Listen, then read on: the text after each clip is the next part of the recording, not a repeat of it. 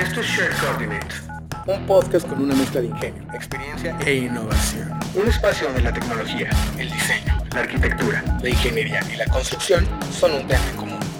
ideas, conceptos, experiencias, flujos de trabajo, noticias y conocimiento aplicado, todo en un solo lugar.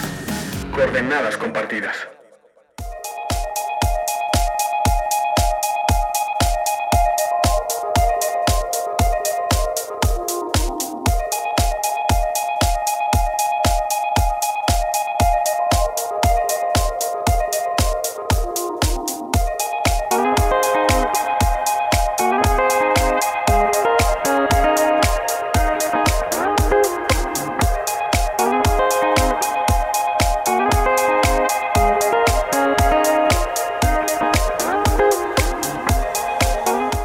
Bienvenidos a Share Coordinates eh, 024. Mi nombre es Luis Manuel Sánchez y como siempre me acompaña mi buen amigo y co-conductor Pablo. ¿Cómo estás, Pablo? Muy bien, ¿qué tal amigos? Espero que se encuentren bien. Me da gusto que, que estés con bien aún desde San Diego, California, ¿no es así?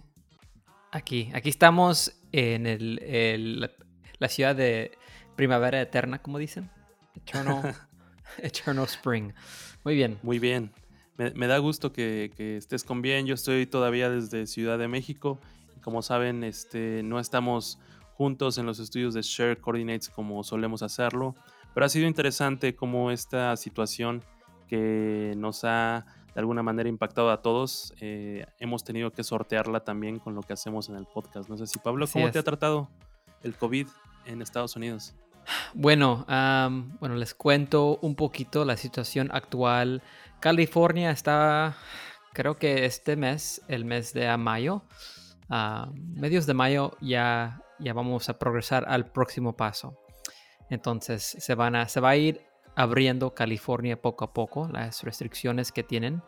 Ah, y yo creo que cada ciudad va a tener que ser algo similar, ¿verdad? Cada ciudad no se va a ab- abrir de repente y vas a poder ir a, a las tiendas como usualmente acostumbramos a hacer y, y tener ese social contact que usualmente tenemos. Va, va a ser en, en pasos, en grados, línea por línea.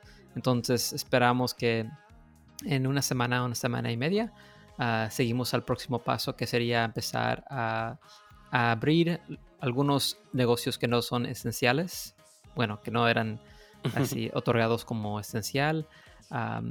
Y dentro de varios meses ya cumplí con todos los pasos, pero en cualquier momento nos dijo el, el mayor de, de California, el al- alcalde, creo, ¿Gobernador? sí, alcalde. el gobernador, sí, que podemos, si, si vemos que los números ah, suben porque la gente no está haciendo su parte en social distancing o Ujú. simplemente los casos siguen subiendo, tenemos que regresar, como dar un, patro- un paso para atrás. Entonces, am, para ustedes que en, en el mundo latinoamericano, yo creo que esto va a ser algo que se deben prepararse, porque aun cuando parece que el COVID se está desapareciendo, no es simplemente iniciar todo este, de nuevo como, como antes era, era paso, es, va a ser paso por paso. Entonces, ah, pero, pero estamos bien, estoy en casa, este, he recibido muchos, muchos emails acerca de, ah, eh, del proyecto que hice de, de imprimir máscaras de 3D. Entonces, Cuéntanos un poco más. Yo vi algunas eh, fotografías en, en tu en el Facebook de tu esposa eh, donde estabas haciendo esta experiencia de tener impresión 3D y tratar de ayudar a la comunidad a través de ellas. Yo creo que es interesante porque en un episodio, en el episodio de Industry Feedback, eh, tocaron este tema con la comunidad de makers yes. eh, y yo creo que sería interesante que compartieras un poco de esta historia. Bueno, am, sí, ten- n- nuestra oficina teníamos un, un 3D printer que lo usábamos más bien para los modelos, imprimir ah, modelos que teníamos que queríamos mostrar a clientes. Y cuando nos avisaron que se iba a cerrar la oficina, dije, pues qué des- desperdicia, ¿no? Dejar un- una máquina tan hermosa ah, Oye, pero en la qué, oficina. qué- qué- qué poder de adquisición tan más importante. Así, te- tenemos unas impresoras ahí casual 3D arrumbadas, eh, acumulando polvo. Eh, bueno, el truco, como todo mucho en la vida, es no pedir permiso, simplemente hacerlo y pedir perdón después. Entonces me lo llevé a la casa, les avisé después y estaba viendo en internet que mucha gente subía fotos de, la comunidad, el Maker Community, como dijiste, y había un, reto que, hizo la Universidad de California, USC acá. ellos son partners con varios hospitales, eh, la Escuela de Medicina la Kirk School of Medicine, puso así un como desafío, llamando y pidiendo a toda la comunidad de makers que si podían ayudar a imprimir máscaras de 3D. Y son máscaras especiales, máscaras que, que no son los de, de papel ni, ni de este, fábrica, son máscaras que son más sólidos ah, y que puedes cambiar el filtro. similar a lo que se llama un N95 mask acá que usan los doctores. Ah, entonces, créelo o no, pero la comunidad de makers inmediatamente respondió, empezaron con diseños, incluso uno de ellos era un estudiante de USC y, dentro de pocos días teníamos un diseño ah, que ya estaba aprobado y, pues empecé a, bajar los, los archivos, estos son gratis, pueden encontrarlos en internet, solo tienen que buscar USC 3D Printer, USC 3D Printer Mask, Crash Space, uh, Crash Space, C-R-A-S-H, Space, S-P-A-C-E. Y va a salir ahí, uh, les va a llevar a un, sitio donde pueden bajar los archivos. Y desde entonces ya tengo dos, tres semanas imprimiendo. Ahorita está pagado la máquina para el show, pero ya, este, ya los llevé a los clientes que tenemos de, um, de salud, de healthcare y ha sido una experiencia muy buena. aprendí cómo usar la máquina, que solo sabía un poquito. Y ah, mis hijas se quedan fascinadas. Entonces creo que dentro de unos años voy a tener aquí futuras ingenieras que están viendo cómo se hace. Y es de un concepto, eh, hay un, concepto que me gustó mucho cuando publicaron el primer artículo en LinkedIn. Dice, ah, pensamientos se, se, convierten en cosas. Thoughts become things. Y, es cierto, vivimos un tiempo en el cual si tú tienes una idea, ah, puedes convertirlo a la realidad. Y, esto es ah, la prueba, eh, es algo verídico, testamento viviente de que cuando es hora de ayudar, eh, podemos utilizar lo que tenemos a la mano para poder ayudar. So, bueno, es la historia de, de las, de las máscaras. no, es bastante interesante porque, eh, bueno, en Estados Unidos, donde tal vez eh, es una tecnología que yo creo que aún sigue siendo un tanto cara, pero en Estados Unidos es más accesible, mucho más accesible. De hecho, eh, dime. Hablé, hablé con, con aquí había un shop que se llama SD3D y eso es lo que hacen, tienen 20 máquinas, hacen prototipos, prototypes para mucha gente. Nos dijo desde que empezó COVID-19, su negocio eh, disparó a más de 500% más, más mm. este, clientes. Las escuelas, las universidades, todos están pidiendo PPE, igual máscaras. Equipo de protección personal. Equipo de protección personal de salud. Entonces me dijo, es increíble. Es un nuevo cliente, base de cliente que nunca habían tenido antes. Y dice que de seguro esto va, eh, va, va, a caer un poquito el, el, negocio una vez que, se, que el COVID se, se va desapareciendo pero dijo que ya tiene un nuevo base de clientes. Entonces, si están buscando un nuevo negocio, quizás es, ahorita. Prepárense, pueden ayudar y él también este, tener un, negocio. no, y es, es, es, todo un mundo. La verdad es que por ahí estamos preparando también un programa dedicado a, a la impresión tridimensional. Pero es, es todo un mundo, desde las eh, máquinas, los polímeros y plásticos que se pueden utilizar, hasta el tipo de impresión. Eh, híjole, la verdad es que es todo un mundo que desconocemos, pero que hoy en día, por la situación, ha tenido, como lo dices, un boom, donde la gente ha visto una oportunidad para eh, tratar de impulsar esta tecnología que también recuerdo eh, hace unos años fue como muy, digamos, pues muy importante en su lanzamiento. Sin embargo, después con el tiempo como que se fue rezagando. Sin embargo, la situación del día de hoy pues la pone de nuevo a la cabeza, ¿no? Ya, cuando, cuando está en riesgo tu cadena de suministro, es cuando invenciones como un 3D printer ah, llegan a ser muy, muy prácticos, muy útiles. Genial. Pero bueno, sigamos con, las noticias antes de entrar. Este, bueno, muchas gracias a todos ustedes que enviaron el, uh, emails y, agradeciéndome. Entonces, pues todo lo quería decir eso. Pero, perdón, Luis, siga, seguimos con el show. Con el show. Eh, bueno, yo estoy haciendo una iniciativa que les quería comentar un poquito acerca de eh, medir el nivel de madurez de BIM y BDC en el mercado en México a través de una encuesta lo cual eh, me parece interesante. Es una evaluación que estoy haciendo como parte de la tarea de mi trabajo, pero eh, digo, tuve que hacer ahí algunas negociaciones y proponer que eh, varia de esta información o, mucha de ella pudiera ser pública para la gente que, está contestando esta evaluación, porque creo que es importante. En México no existe un estudio, o por lo menos yo no estoy enterado de que lo exista, eh, que esté tratando de medir el nivel de madurez en base a ciertas preguntas claves y específicas eh, que estamos realizando. Entonces me di a la tarea, uno porque es parte de mi trabajo, pero dos, creo que em, compartir este tipo de información es un buen paso. Sé que en Estados Unidos eh, The Contact Crew, de hecho, tiene un, reporte en el que participamos, The, Tech Report. Ya, ya, el BIM no nos ayudó a traducirlo hace poco, ¿verdad? Sí. Exacto, y de ahí eh, pues también se nos ocurrió la idea de que sería interesante hacer público esta información, con lo cual los invito a revisar las notas eh, del podcast si ustedes viven en México y están trabajando en una empresa que haga uso de esta metodología de trabajo. Eh, dense un tiempo, no les va a tomar más de 10 o 15 minutos para poder realizar esta evaluación, los invito a hacerlo. Nos ayudan mucho con sus datos, a mí me ayudan a hacer la tarea en el trabajo, pero sobre todo este, nos ayuda a la comunidad en general, porque al final de esta evaluación vamos a hacer eh, público un reporte donde ustedes podrán eh, realizar y visualizar más que nada de una manera mucho más amigable cómo se encuentra la industria y qué es lo que están realizando. ¿no? Eh, si toman la encuesta se darán una idea de qué tipo de preguntas y qué es lo que estamos realizando. por ahí, Pablo, creo que me habías comentado que esto era interesante, ¿no?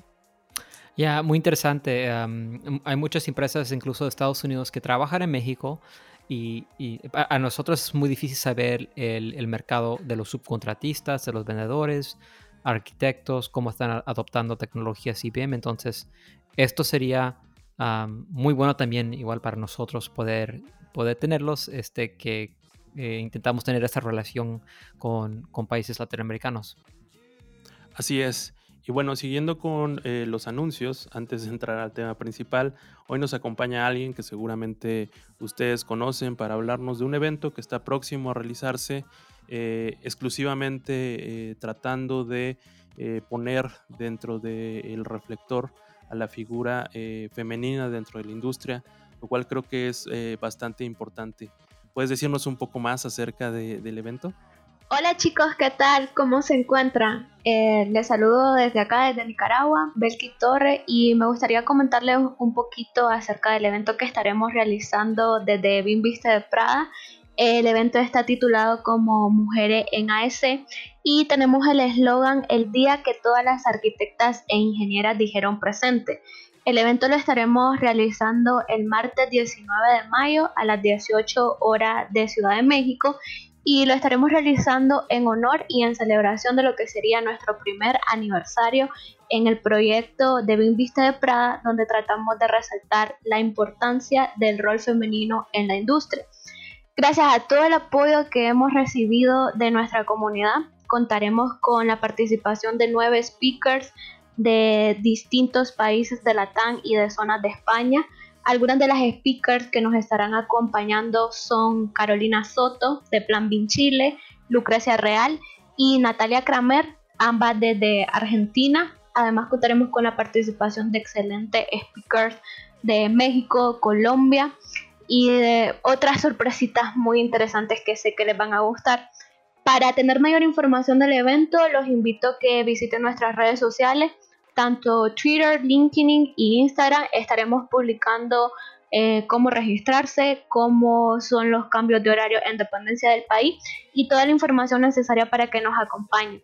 Esta iniciativa y este proyecto nos hace sumamente feliz porque nuestro objetivo es generar una red donde todas las mujeres estemos comunicadas y hagamos resaltar cuál es la importancia de seguir en esta industria y de hacer crecer esta industria. Muchas gracias por brindarme este espacio, espero que se encuentren muy bien y saludos a todo el equipo de Share Coordinates. Gracias.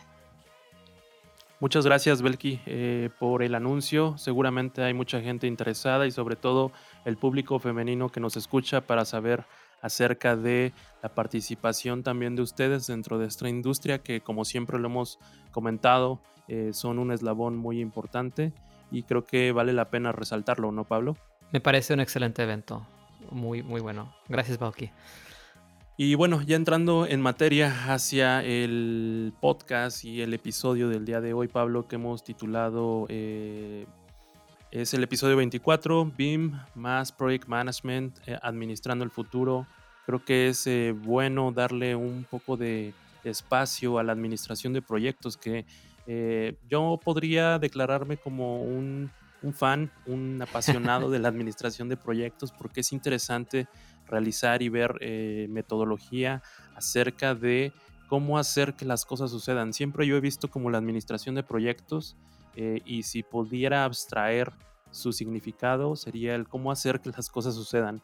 En este caso, eh, básicamente cuando estamos participando en un proyecto, estamos haciendo uso de esta manera de trabajar, de este proceso que realmente es interesante analizarlo y también revisar cuáles son las tecnologías que impactan nuestro quehacer en la industria, porque, eh, no sé, Pablo, seguramente a ti te ha tocado eh, ver un poco de administración de proyectos en este eh, recorrido profesional que ya tienes, ¿no?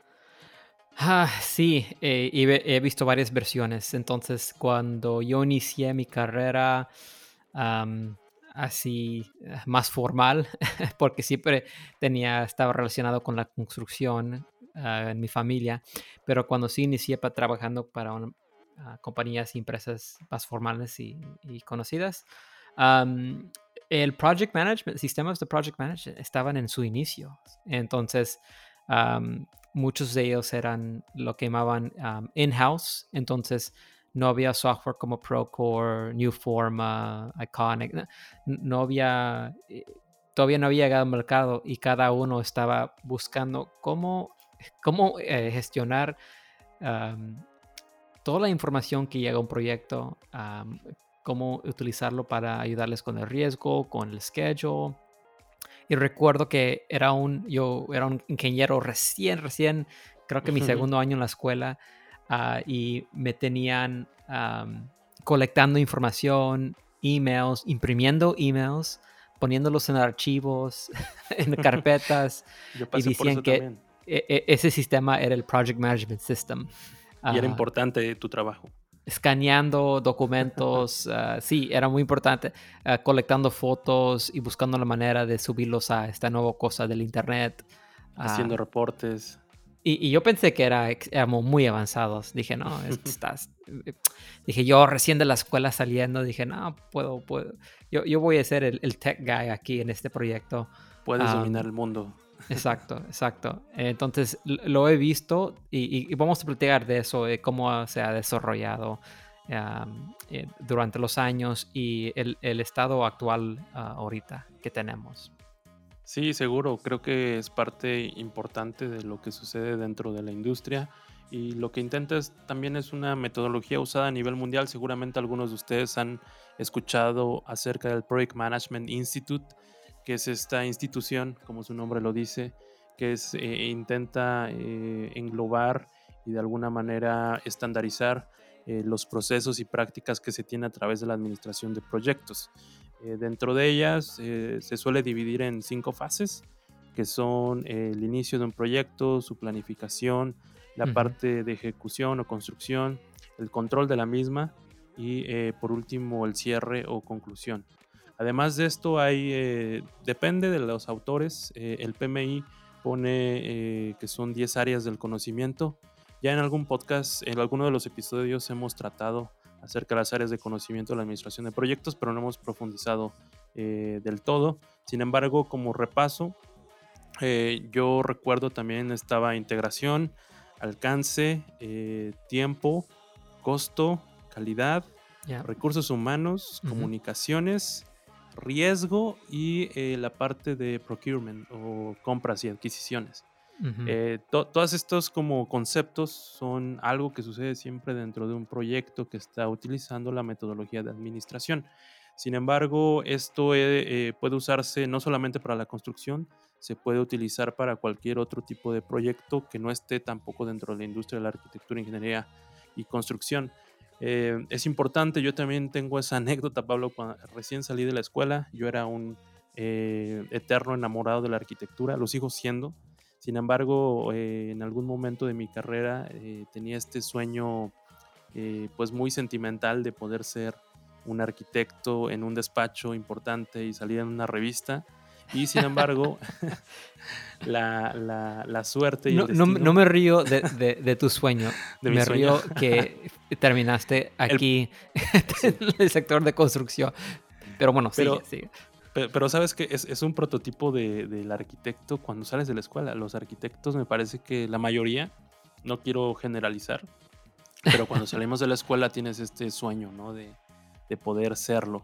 Sin embargo, igual que tú, este, caí en una empresa que se dedicaba a la administración y gerenciamiento de proyectos. Em, fíjate que a mí al principio no me parecía tan interesante estar eh, administrando minutas, reportes, este, y algunas veces revisando algunos flujos de, de efectivo o de dinero que había dentro de algunos proyectos, revisando temas de seguridad con capacitaciones. Eh, para alguien que venía enamorado de la arquitectura, como que no era algo que realmente eh, le llamara la atención. Sin embargo, con el tiempo eh, fui viendo la manera y como lo comenté a un principio, hacer que las cosas sucedan tiene bastante mérito sobre cualquier proyecto que podamos participar. Afortunadamente me tocó participar en proyectos muy grandes, icónicos, y sin embargo creo que puedo decir que con el tiempo empecé a ver eh, la grandeza acerca de la administración de proyectos que eh, si ustedes no lo saben o ya han estado dentro de uno y a lo mejor no sabían que estaban dentro de este mundo de la administración de proyectos, es algo que siempre eh, tendrán, en, no importa el proyecto en el que estén, siempre estarán dentro de este flujo inagotable de, papeles, de planeación, eh, de control de tiempo, de costos, ¿no? Entonces es interesante y queríamos enfocar el tema del día de hoy hacia la administración de proyectos, pero sobre todo a las plataformas y la tecnología que nos ayudan a realizar estas tareas, porque dentro de las áreas de conocimiento que nosotros hemos mencionado, eh, pues obviamente hay varias eh, cosas que realmente sin la tecnología de hoy que tenemos, sería muy complicado hacerlas o hacerlas a la vieja escuela. Realmente eh, creo que la metodología de administración de proyectos sería un fracaso, ¿no? Ya, ya, estoy, estoy de acuerdo. y quizás es, importante mencionar eh, el, estado actual del cual estamos, Luis, ¿te parece? Sí, adelante. Eh, lo que estamos viendo ahorita es que, y, si, y, creo que muchos los, los que nos escuchan tenemos una audiencia, los que escuchan, creo que son bastante jóvenes en su carrera, ¿verdad, Luis? Me parece que sí. Sí, entonces quizás muchos de ellos no, no, vieron y no tenían que pasar por esa etapa, o quizás en su, todavía no ha llegado a, esa etapa a su, a su, país. Pero lo que estamos viendo ahorita es que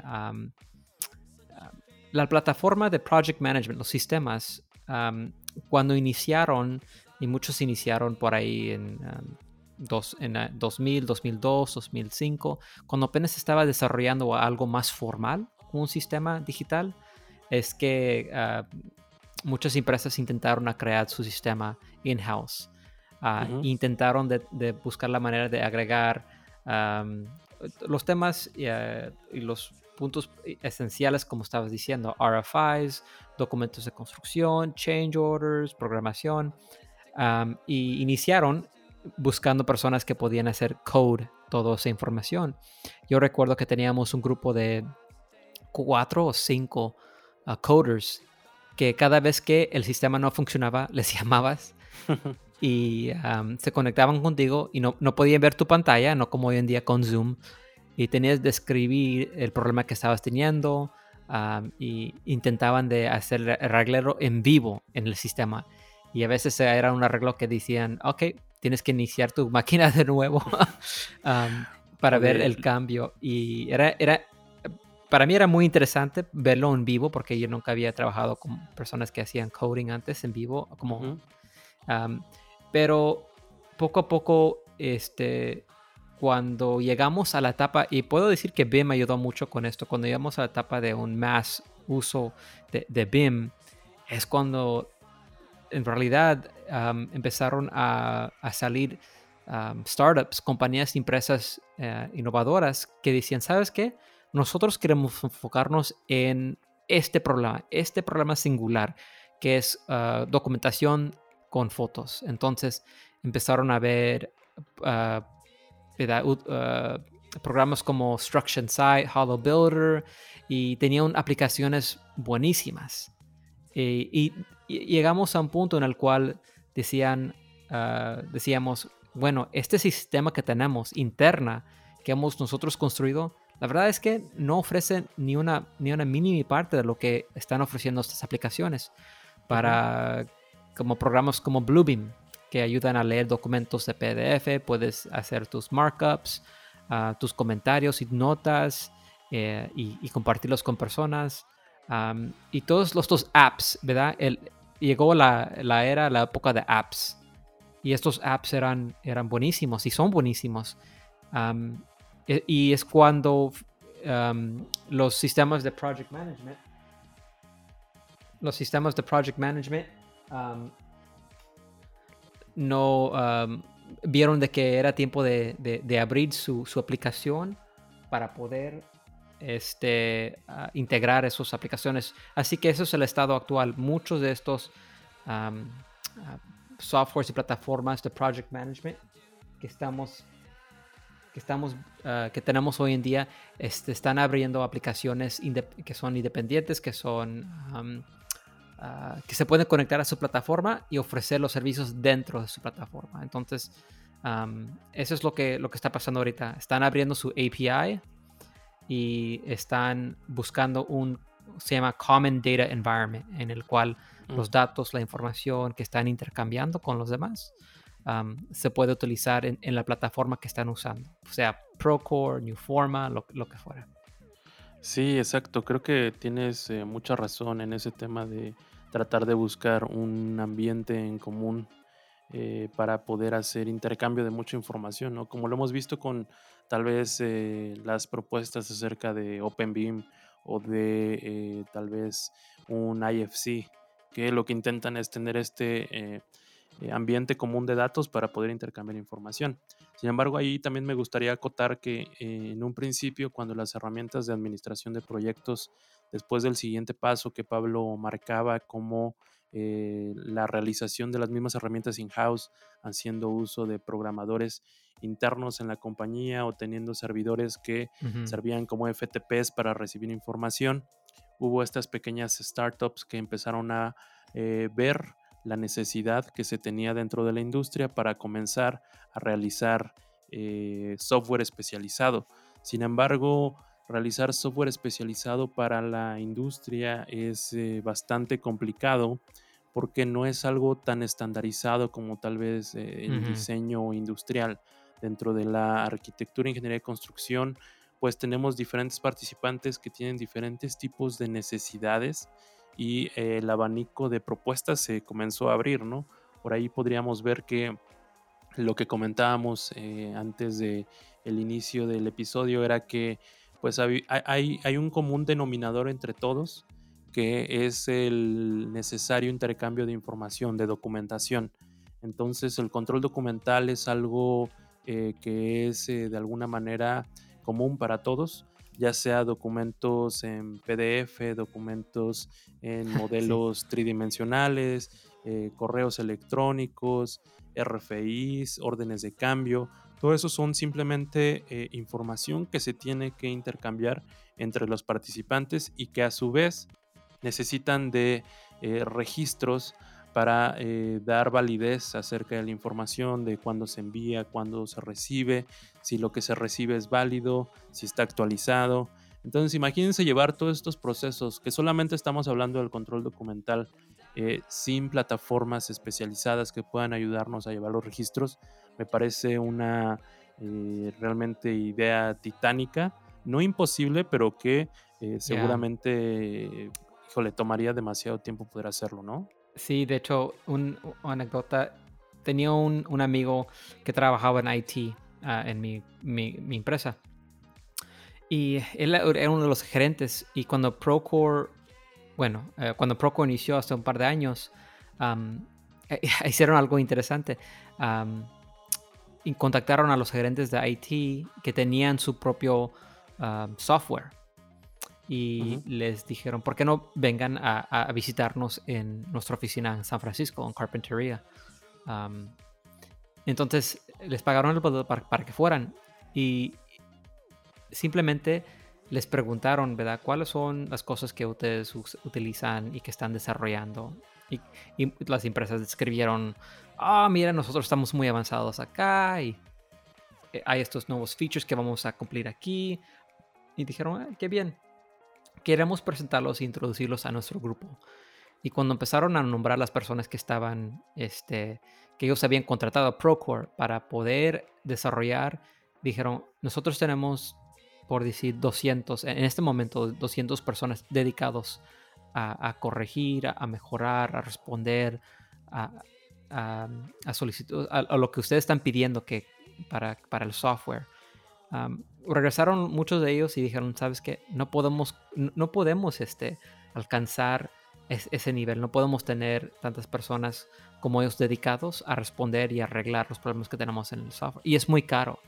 Tener developers e-, es, es, es, caro y también difícil para poder desarrollar y el uso y el desarrollo de, del, software.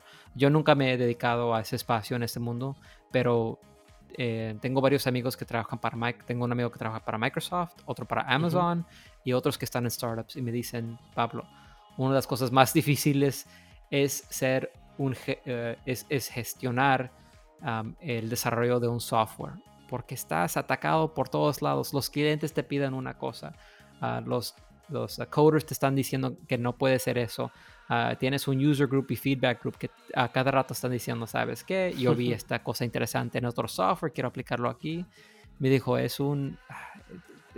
Terminamos, te terminas este, muy, muy agotado intentando de, de hacer eso in-house. Entonces, eh, eso ayudó también que nosotros decidiéramos a cambiar nuestra estrategia buscar algo que, que, se llama como best in breed, lo mejor, lo mejor de todos los, los diferentes aplicaciones combinados en uno para nuestro, nuestro ah, desarrollo y plan de implementar eh, Project Management Systems.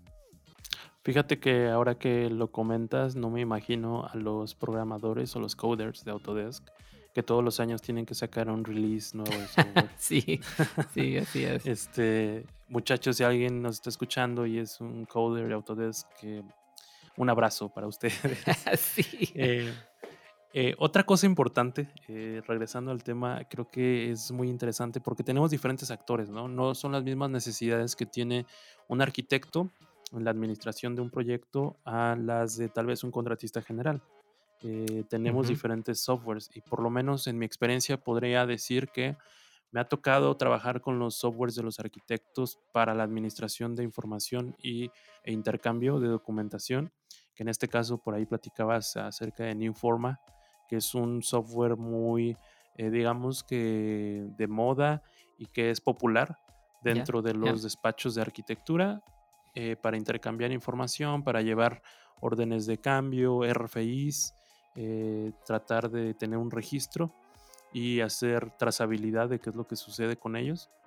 Sin embargo, si tú le muestras esta plataforma, como a mí me pasó cuando estaba trabajando con un contratista general, eh, realmente no hace mucho sentido la manera en que trabaja, eh, es demasiado simple, no son tan poderosas y realmente pues más allá de tener un par de campos para rellenar en un tal vez interfase en la nube, pues pareciera que no es tan poderosa como lo que necesita un contratista general, ¿no? Pero aquí es donde se tienen diferentes necesidades. Sí, sí. Ya, ya está, está diseñado bien para mucha documentación, ah, para poder buscar rápido información, ah, documentos y categorize y organizar la comunicación, sea email, PDF, lo, que fuera. Tienen e, ese es el enfoque de New Forma. y eh, sí está, se está abriendo, ahora tiene BIM Viewers y acaban de creo, comprar un, un sistema, eh, un otro software que se llama Veil, que lo están implementando también, pero, pero, pero si lo pensamos bien, eh, el papel del, arquitecto y del lado de diseño se dedica mucho básicamente a desarrollar el diseño, comunicarlo, terminarlo y si acaso hay servicios después de lo que llaman CA services, Construction Administration Service, servicios. Entonces ahí ofrece un poquito más, pero una vez que han entregado su, diseño y su parte, pues no, no, tienen que preocuparse como nosotros de costo, seguridad, human resources, todos está involucrado más en los, las herramientas del general contractor, el contratista general. Y ahí es donde la cosa comienza a ponerse interesante. Eh, fíjate que a mí me gustaría aquí acotar un poco, eh, teniendo un poco eh, o trayendo el tema un poco hacia BIM o BDC. En algún momento leí un mensaje que alguien envió en un grupo de WhatsApp acerca de que eh, una herramienta eh, de administración de proyectos no trabajaba bien con archivos centrales.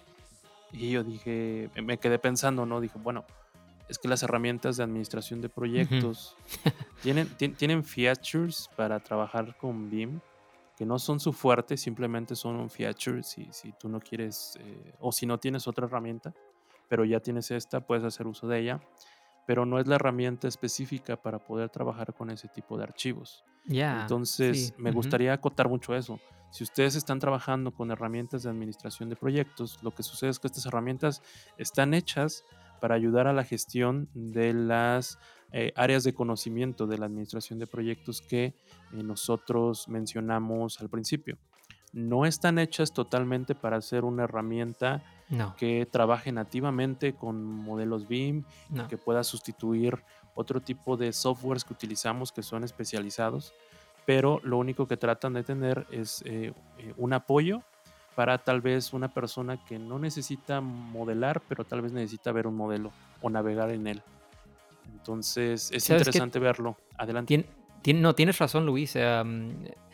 Si no, si los que escuchan no, no, tienen ese conocimiento de qué tipo de, de, management platforms hay, hay unos para proyectos y hay otros para proyectos, por decir proyectos de proyectos del desarrollo del proyecto de construcción.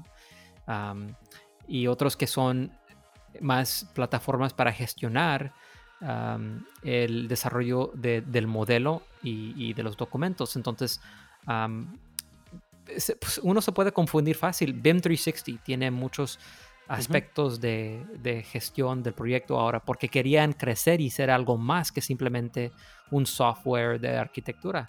Entonces empezaron el plataforma de BIM 360, están moviendo, se están, está creciendo y quiere dominar también ese espacio de, de project management.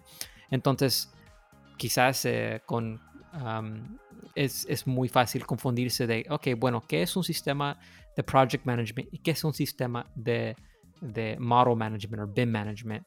Y hay unos que están intentando como Autodesk ser los dos. Sí, exacto. En algún momento creo que lo platicamos y ahora que fuimos a Autodesk University en Las Vegas pudimos ver que la herramienta como tal está intentando ser este pues digamos, plataforma donde no solamente está administrando los modelos o los planos y dibujos que se hacen, sino también intenta tener ya un eh, desarrollo y control sobre eh, la información, si se envía un RFI, si se envía un punch list, puedes hacer también.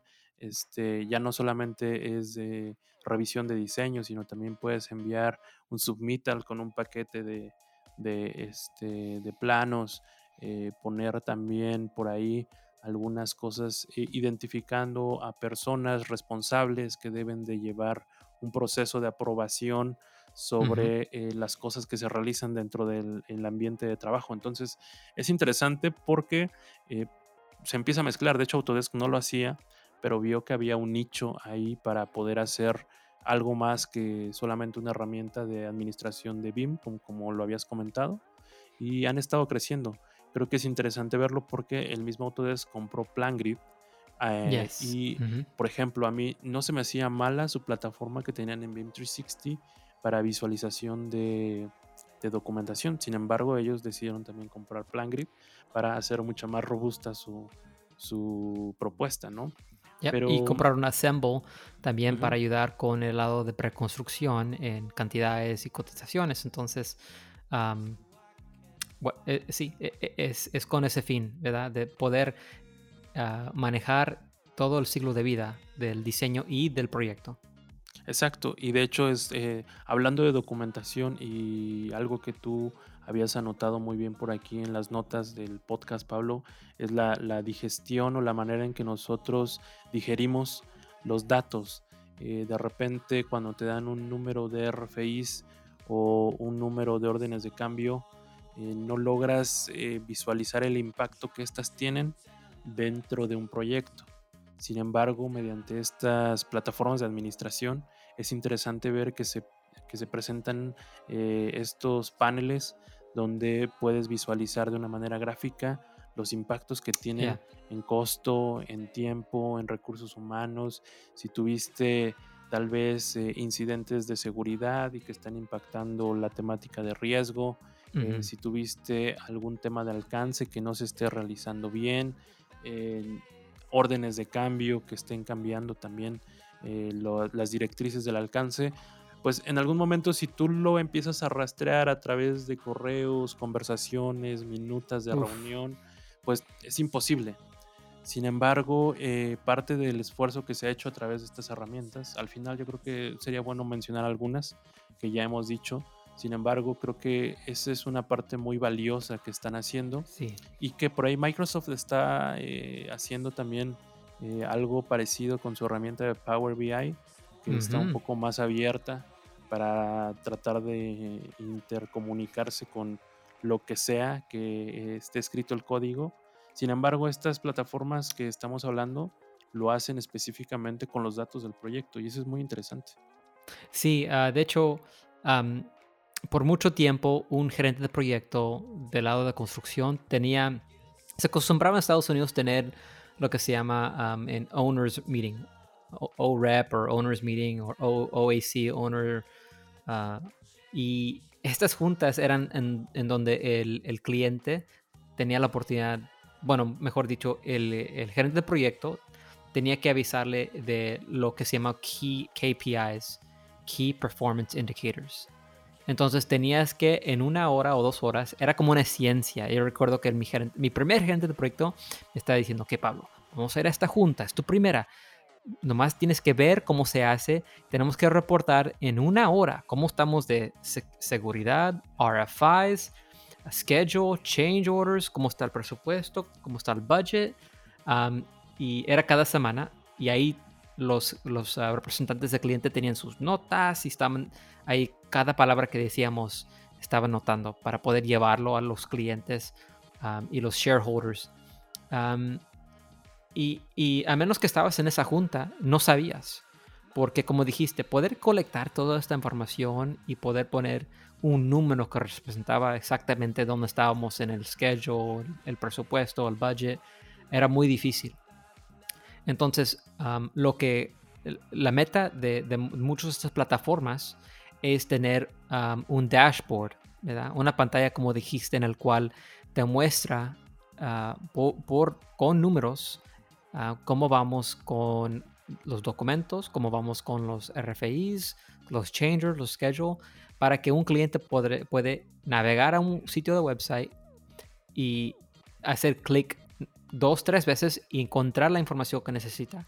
Y con eso puede medir el riesgo del proyecto si van bien y si los indicadores, los Key Performance Indicators, KPIs, están positivos, entonces es, es comprobado de que el proyecto va a salir bien.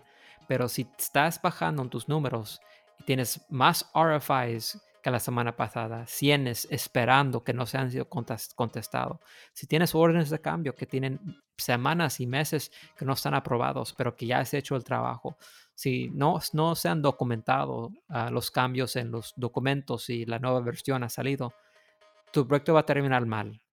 Es garantizado. Entonces, eh, todos estamos buscando la manera de poder, dentro de poco tiempo, gestionar, hacer digest, digestionar la información rápido y tomar decisiones. Y eso es lo que es la meta de tener estas aplicaciones que, que se conectan con, con el sistema de Project Management y reportan el, la, información de data necesario para poder contar la historia de, de, la salud del proyecto. Tienes toda la razón, la verdad es que creo que lo que acabas de decir es una parte muy importante acerca del porqué de estas herramientas, ¿no? Y creo que un punto clave que tocaste es tomar decisiones informadas, eh, que no sean decisiones que eh, realmente por lo que está sucediendo no tengamos conocimiento de lo que pasa, de los indicadores, como también lo mencionabas, y que de alguna manera nos ayuden a clarificar el rumbo de un proyecto. Eh, muchas veces visualizar esta información y verla a través de estos tableros nos puede ayudar a tomar decisiones que pueden impactar positivamente en un proyecto y que eh, pueden ayudar a terminarlo en costo y en tiempo, que es importante. Me gustaría eh, de aquí tomar un poco de, rumbo a qué tiene que ver esto con eh, los modelos BIM y con la metodología de trabajo y BDC. Y es algo que creo me parece muy importante, Pablo, porque la información que hoy en día consumen estas plataformas es directamente la información que muchas veces, si no es que la mayoría de todas, o un 90% o el 100%, sale de un modelo BIM para un proyecto. Estamos hablando de eh, planos, órdenes de cambio, submittals, eh, todos los paquetes que se entregan dentro de una eh, dentro de un proyecto, tal vez también la parte de licitaciones, los mismos costos o cuantificaciones vienen directamente de un proyecto y esos datos alimentan estas plataformas que nos ayudan eh, bastante para poder digerirlo. Entonces, si se preguntan qué tan importante o qué conexión tienen, realmente es que eh, una va de la mano con la otra, ¿no? Es interesante ver la correlación porque tal vez muchos de ustedes eh, no les haya tocado trabajar con alguna de estas plataformas, pero creo que es interesante ver que la mayoría de la información que se produce a través de los modelos y la metodología BIM es la información que alimenta cada uno de los campos en estas plataformas. Y si no han estado en proyectos que tengan 5, 7, 8 mil RFIs, no han vivido nada, muchachos. no han vivido nada. No, no saben qué es la, la, pura vida. Exacto. Este, pero imagínense ese mundo de RFIs, tratarlos de controlar mediante algún archivo físico donde almacenar toda esa información. Creo que eh, sin un registro eh, después de unos cuantos cientos de RFI se perdería la numeración y después, más allá de tener un orden numérico, eh, revisar toda eh, la trazabilidad de respuestas que hay entre las partes involucradas y al final quién toma una decisión y si esta decisión impacta el diseño y si este diseño al final es una orden de cambio que el cliente tiene que autorizar y que nosotros tenemos que cobrar para poderle pagar a los subcontratistas, pues realmente es un mundo muy grande y que eh, todo viene precedido de la información que viene de un modelo, ¿no? Hablamos también de, la parte de tiempo, Pablo, que es interesante porque algunas de estas plataformas también se comunican directamente con eh, los softwares especializados para hacer eh, programación para algunos de los proyectos, ¿no? Llamémoslo Primavera o Microsoft Project, eh, ya estos proyectos también digieren esa información para tenerla presente. Y lo que tratan de hacer también, a mi consideración, es no tener esta fragmentación de datos, no tener los datos en eh, diferentes plataformas, sino tener una sola plataforma que trate de integrar la mayoría de las cosas que suelen hacer o suelen estar dentro de un proyecto y de esa manera tratarnos de facilitar la vida. Hay algunas que tienen unas, eh, digamos, interfaces muy amigables con el usuario, pero no son tan útiles. Hay unas que son más difíciles de aprender y no son tan amigables, pero tal vez la información la manejan de una mejor manera. Eh, y es por eso que tenemos opciones dentro del mercado, ¿no? Y sí, exactamente. Vamos a, vamos a permitir, yo, yo soy fan de esto, no deben tomarlo como, como doctrina, o, pero e, es mi opinión de que debemos permitir que el mercado haga lo que el mercado haga, hace mejor, es proveer, proveer soluciones a, problemas. Entonces, si abrimos, si, utilizamos la herramienta que nos da los mercados, cuando digo mercado, estoy hablando básicamente de, un, mercado económico, ¿verdad? un, mercado ah, de una manera capitalista en el cual hay startups que están buscando uh, solucionar este problema que, hay. Entonces, ellos van a poder conectarse a estas plataformas y proveer esa información de una manera mejor, más rápido. Entonces, e, eso es lo que a mí me, me anima mucho de que vivimos en una etapa muy, ah, muy interesante porque las, las ah, softwares y casas de software están, se están dando cuenta de que si tienen un sistema cerrado, y quizás es un punto que debemos mencionar, Luis, hay softwares que tienen un API abierto, es decir, su, su código, su software se puede abrir y otras ah, aplicaciones pueden conectarse e intercambiar información, y hay y otros que están cerrados. Ah, y, creo que sí lo mencionamos en los primeros episodios del podcast, ¿no? De open versus closed. pero yo creo que eso va a tener un impacto en el futuro del el desarrollo de estos project management, sistemas de, gestión de proyectos. Y regresando un poco más al tema BIM, eh, junto con estas plataformas, imagínense hacer un eh, modelo as built eh, sin el registro correcto de qué es lo que sucedió en el proyecto, sin las órdenes de cambio, sin, sin tener de alguna manera organizada la información, creo que es prácticamente imposible. ¿no? Realmente la mayoría de estas cosas, por ejemplo, un punch list, hacerlo sin las herramientas que tenemos hoy en día, seguramente antes se hacían porque antes de que llegara toda esta tecnología, los trabajos se hacían sin ella. Sin embargo, lo que trata de hacer es facilitarla, pero eh, traten de imaginar ese escenario donde ustedes tienen que modelar eh, un modelo al final de la construcción como as built y no tienen la mayoría de los datos. Y si es que ustedes no estuvieron durante todo el proyecto, no conocen cuáles son las modificaciones, ni tampoco a lo mejor son los especialistas en todas las instalaciones o los sistemas que hay dentro de un, proyecto. Entonces, el único, digamos, eh, pues buena suerte que les queda es que quien haya llevado el registro de todo esto lo haya hecho de una buena manera. Pero eh, si tuvo alguna de estas plataformas, seguramente será mucho más fácil que eh, sin haberlas tenido, ¿no?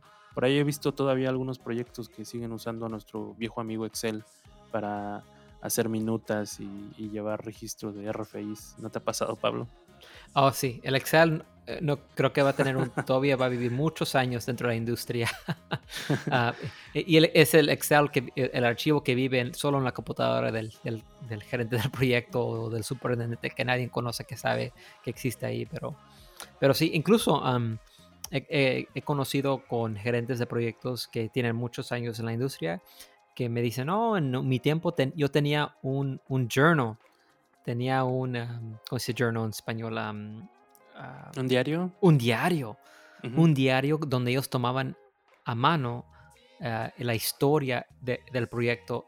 Eh, ahí tenían sus change orders, ahí tenían sus órdenes de cambio, de qué sucedió este día, cuántas personas llegaron, y eso es lo que, lo que tenían como la historia del proyecto. Si acaso había un caso de judicial, pues, tenían que abrir ese, conseguirlo y pasar la información. Eh, es, se me hace se me hace muy, muy interesante, chistoso de una manera, pero gracias que tenemos ahora nuevos sistemas que ayudan a colectar este, y, colaborar para que no sea sobre todo, todo eso sobre este, los hombros de, solo una persona.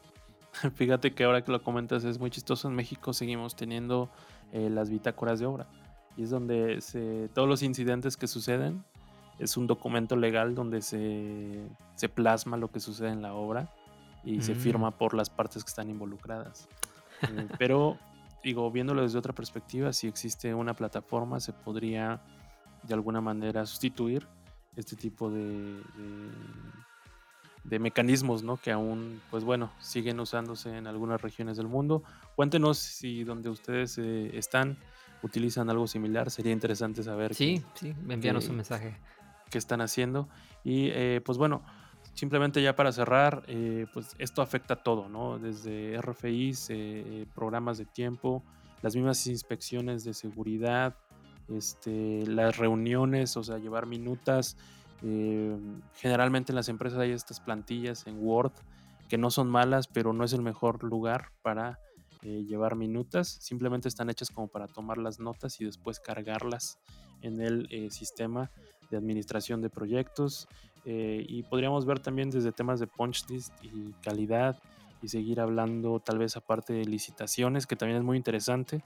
Oh, Hoy en día cómo las plataformas y las licitaciones comienzan a hacer eh, y a construir una base de datos donde los contratistas y subcontratistas son calificados de acuerdo a el lugar del país donde se encuentren y el performance que tienen en sus trabajos y los proyectos donde han participado para de alguna manera poder invitarlos, ¿no? Eso, eso se me hace súper interesante, donde se empieza a recolectar mucho más datos de lo que está este, eh, pasando eh, dentro de la industria.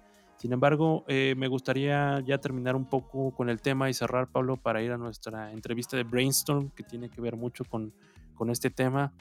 algunos de los softwares que existen en la industria acerca de administración de proyectos, ¿podrías mencionarnos algunos? Ah, ya, este, hablamos de algunos, pero acá en Estados Unidos se, usa mucho el, el Procore, que está, está ahorita muy fuerte en el mercado. También ah, muchos clientes usan lo que se llama eBuilder también para poder manejar ah, cambios, de cambios de orden, documentos, control de documentos y muchos asuntos contractuales. Ah, mencionaste que los arquitectos usan mucho New Forma. Este, puedo confirmar eso. Cada vez que mencionamos que vamos a utilizar Procore, los arquitectos ah, hacen una cara, mala. Pero tenemos New Forma. Sí, tenemos New Forma. ¿Y, cómo voy a meter eso a New Forma? Se, está se están creando ah, herramientas para poder duplicar, no, no tener que duplicar la información. Conectar, ¿no? Conectarse, exactamente. Entonces, Ah, estamos siguiendo y poco a poco arquitectos, entonces este, vamos, a, vamos a asegurar que los sistemas pueden hablar uno con el otro. y mencioné eh, BIM 360, también está intentando. Trimble tenía uno un tiempo, creo que ellos compraron eBuilder uh, y era muy difícil, tal vez el, el Trimble yo lo usé un, un tiempo. Ah, pero bueno, ya ahora tienen eBuilder y, y, bueno, son, son algunos que menciona y seguro hay, varios otros que, que, no estoy, me estoy olvidando, pero son los grandes que vemos acá de este lado. Sí, seguro. A mí me ha tocado trabajar con Prolog, que en algún momento también lo... Ah, ¿Cómo pude hablar Prolog? Sí. Eh, sí, no, a mí es, es, interesante. Tengo una historia de amor con Prolog. no terminó bien, pero eh, al final creo que es interesante ver su, su approaching eh, Trimble también tenía llamado, algo llamado Project Sight, algo nuevo, un desarrollo que estaban haciendo. Mm. Eh, y Aconex, creo que me parece que también está dentro, ah, de, dentro de ese rubro.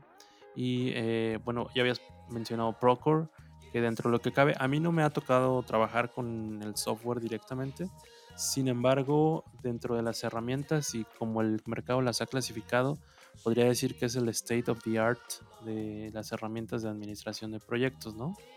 Sí, sí, yo, he probado algunos y, creo que está intentando de, enfocarse en, específicamente en esta industria porque uh, Prolog, uh, SAP, Sage, todos estos otros sistemas se pueden utilizar para para otras industrias, pero Procore era de los primeros que dijeron, vamos a enfocarnos específicamente en el mercado de AEC, AEC y, de construcción.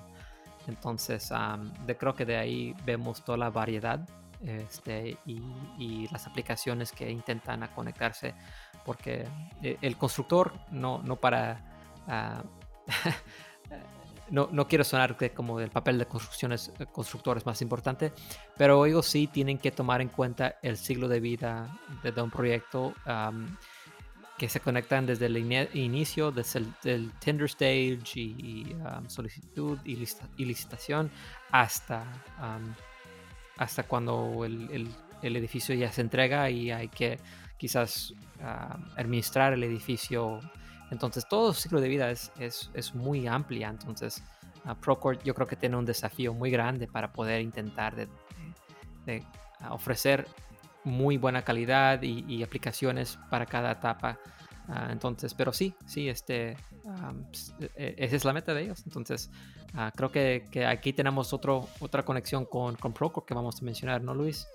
Así es, vamos a una entrevista con eh, Procore. Ustedes ya verán en el siguiente eh, segmento del episodio de quién se trata, pero como dice Pablo, es, es, bastante interesante. De hecho, por ahí estamos revisando que tienen ya dentro de su software algo de Machine Learning eh, sobre eh, la identificación y tags de mucha de la información que se pone adentro.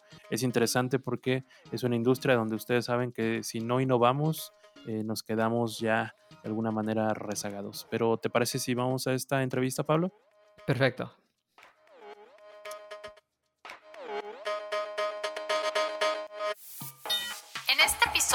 Brainstorm es traído a ustedes por la plataforma de construcción más popular, Experimenta Procore. Brainstorm. Invitados, debates, opiniones, consejos de expertos,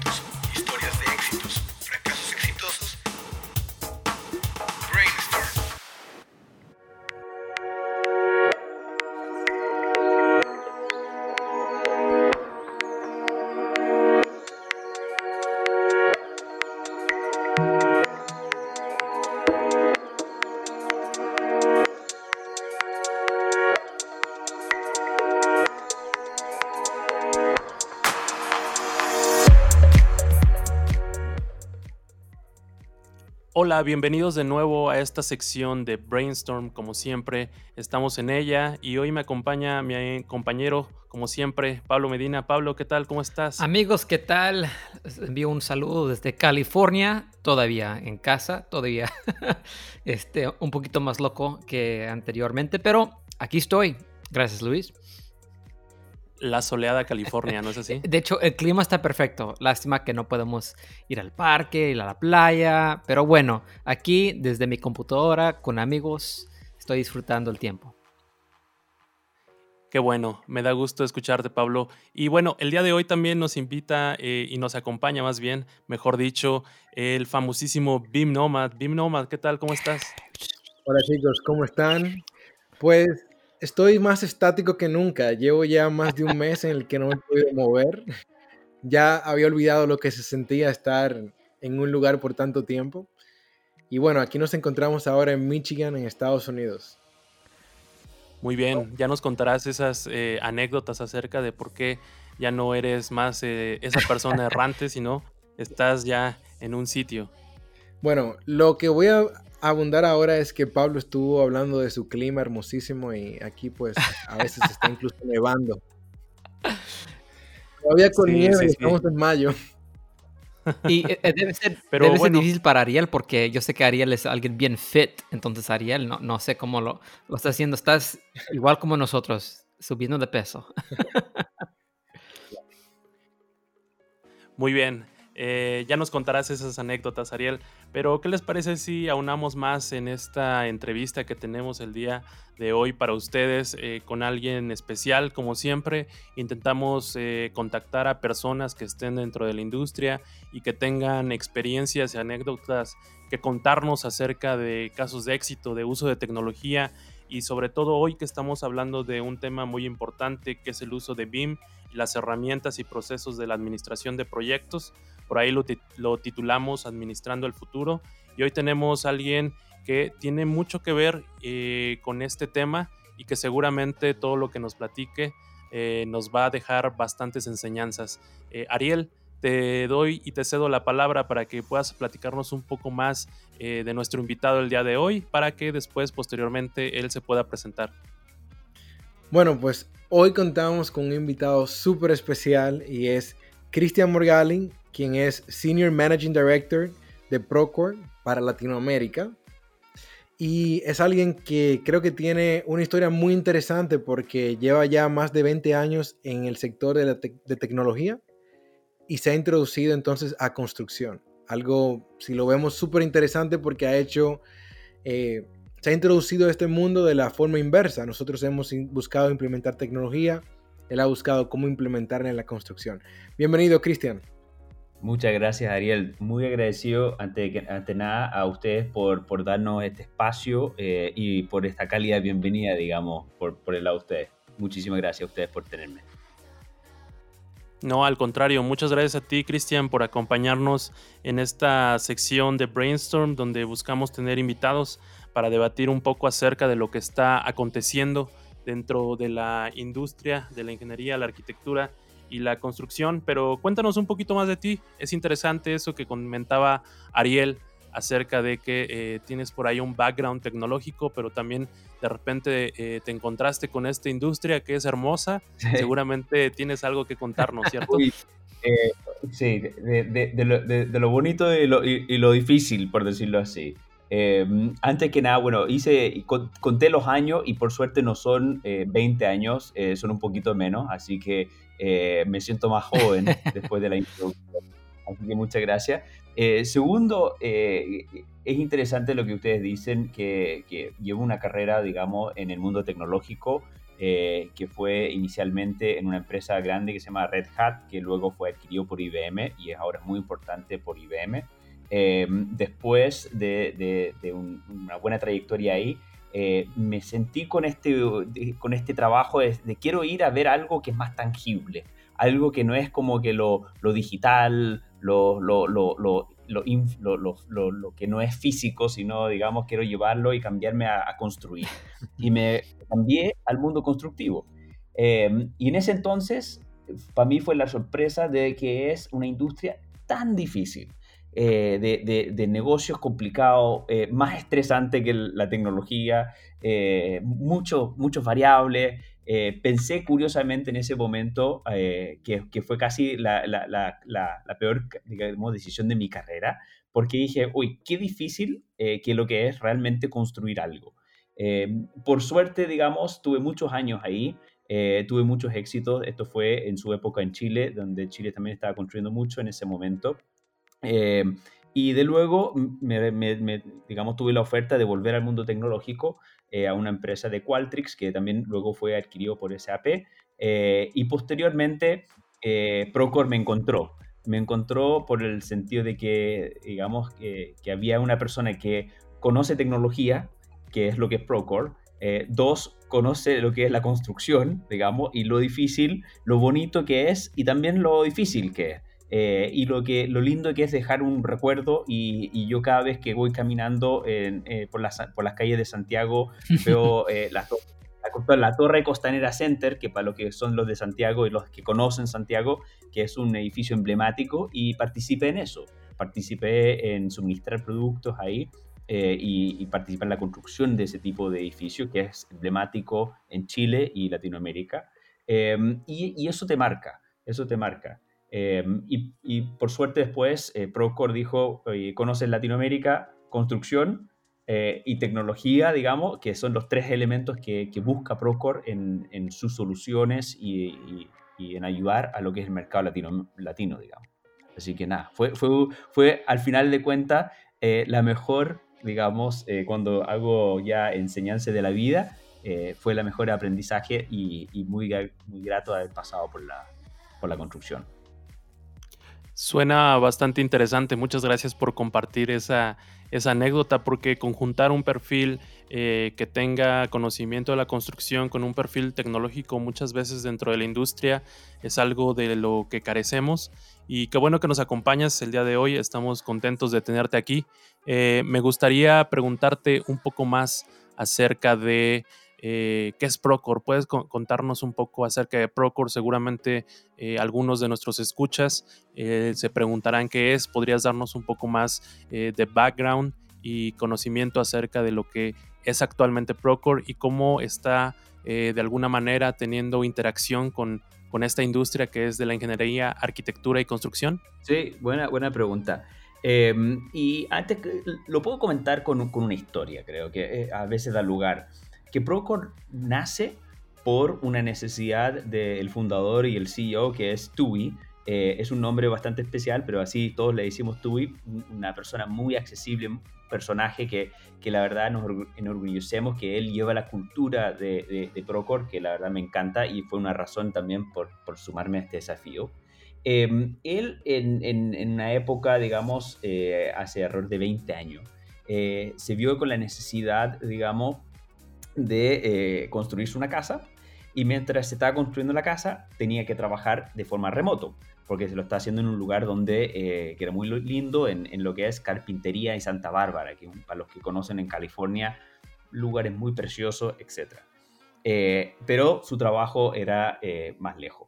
Entonces tenía que ir a visitar la obra una vez a la semana, darse cuatro horas en auto, etcétera, un viaje largo, eh, y ver que las cosas no avanzaban o habían problemas que, que, no entendía cómo, nadie lo llamó por teléfono, eh, la obra no iba a la misma velocidad que él esperaba, los costos se le disparaban y dijo, tengo que tener una forma de controlar esto a nivel de tecnología. Entonces lo normal.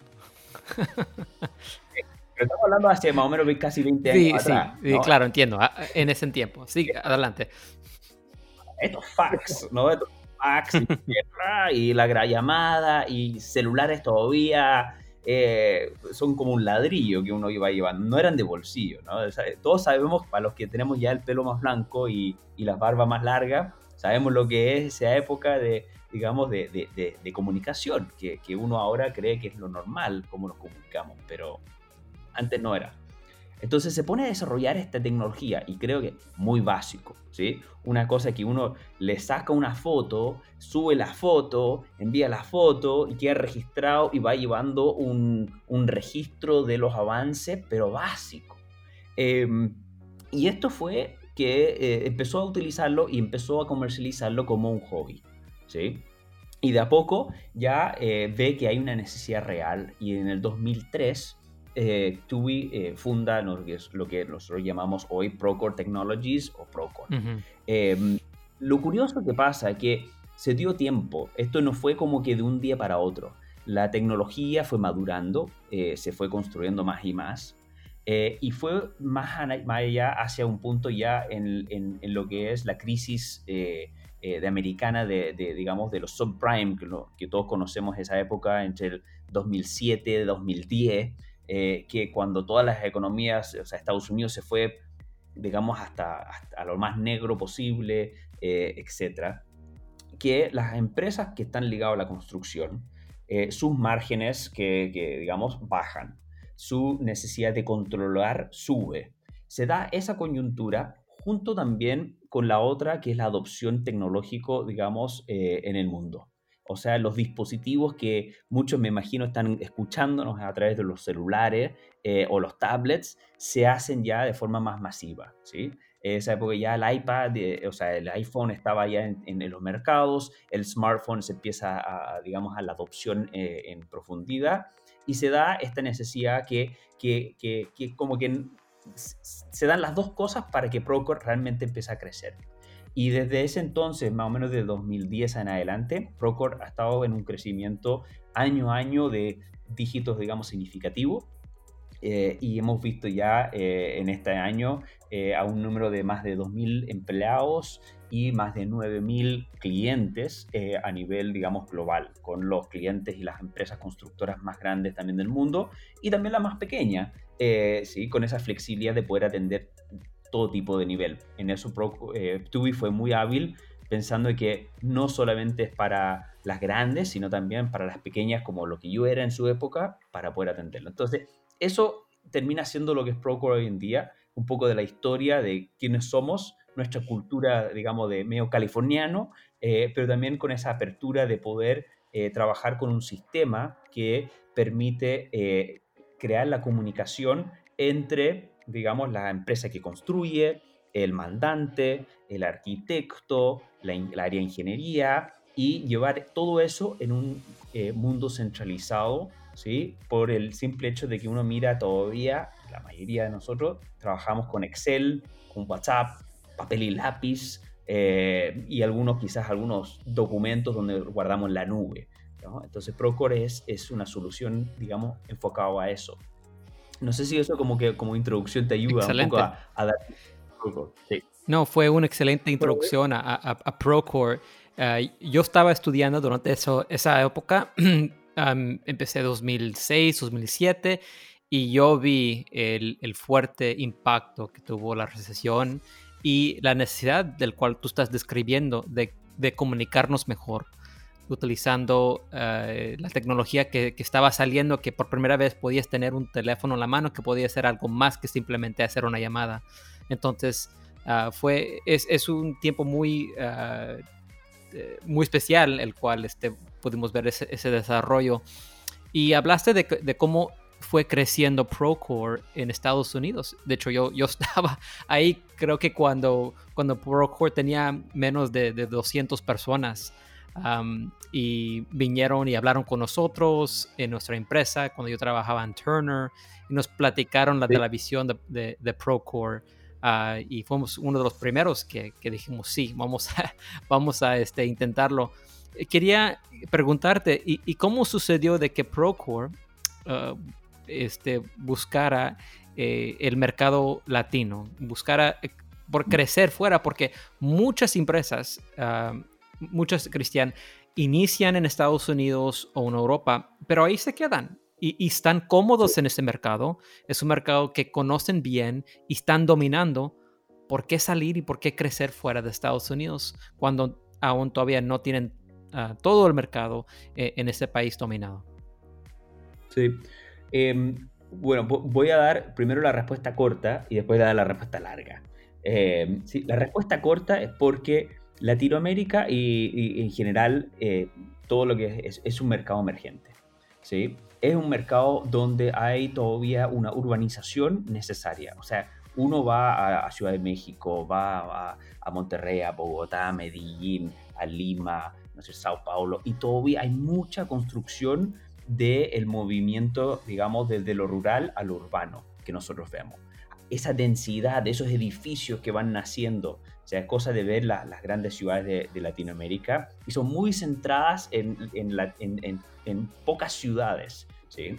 Eh, o sea, en, Chile podemos hablar de Santiago principalmente, obviamente, con todo respeto a todas las de las regiones, pero la mayoría de las cosas pasan en Santiago. Eh, Perú también. Entonces, en Lima, y, y, así sucesivamente uno va viendo esa, esa, esa, ese cambio demográfico y por eso Procore, eh, uno, en ese cambio de urbanización y dos, en infraestructura.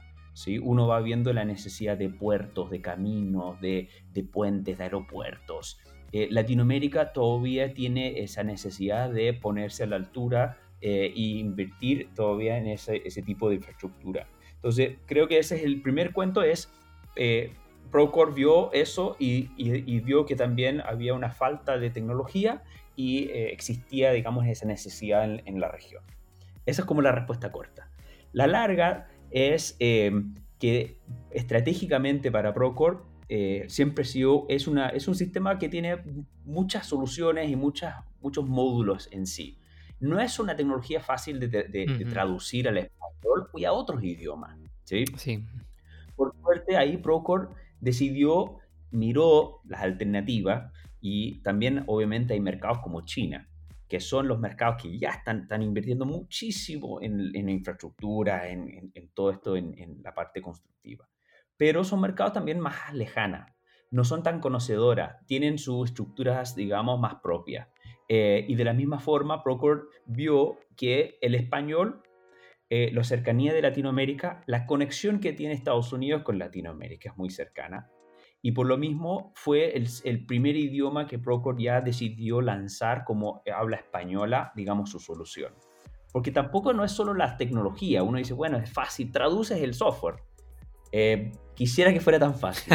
es, sí, es, eso ya en su, en su, es mucho trabajo. Pero también hay ¿Cómo, digamos, vamos a apoyar a nuestros clientes y nuestros prospectos? Mesa de soporte, eh, ayuda en implementación, todo el contenido alrededor de, so, de, de, de digamos, de, pruebas, de, llamadas, de página web, de muchas, digamos, eh, personas que no solamente es la parte tecnológica, sino poder dar un servicio de soporte, implementar, digamos, y apoyo continuo, digamos, hacia eh, nuestros clientes. Y, y uh -huh. entonces la tecnología es solamente una parte, por eso, digamos, Procore decidió ya invertir en Latinoamérica. Eh, de hecho, eh, eh, digamos, con el lanzamiento de nuestra oficina que se abrió la, a principio, a, perdón, a finales del año pasado, muestra y refleja esa inversión y esa dedicación al mercado latino.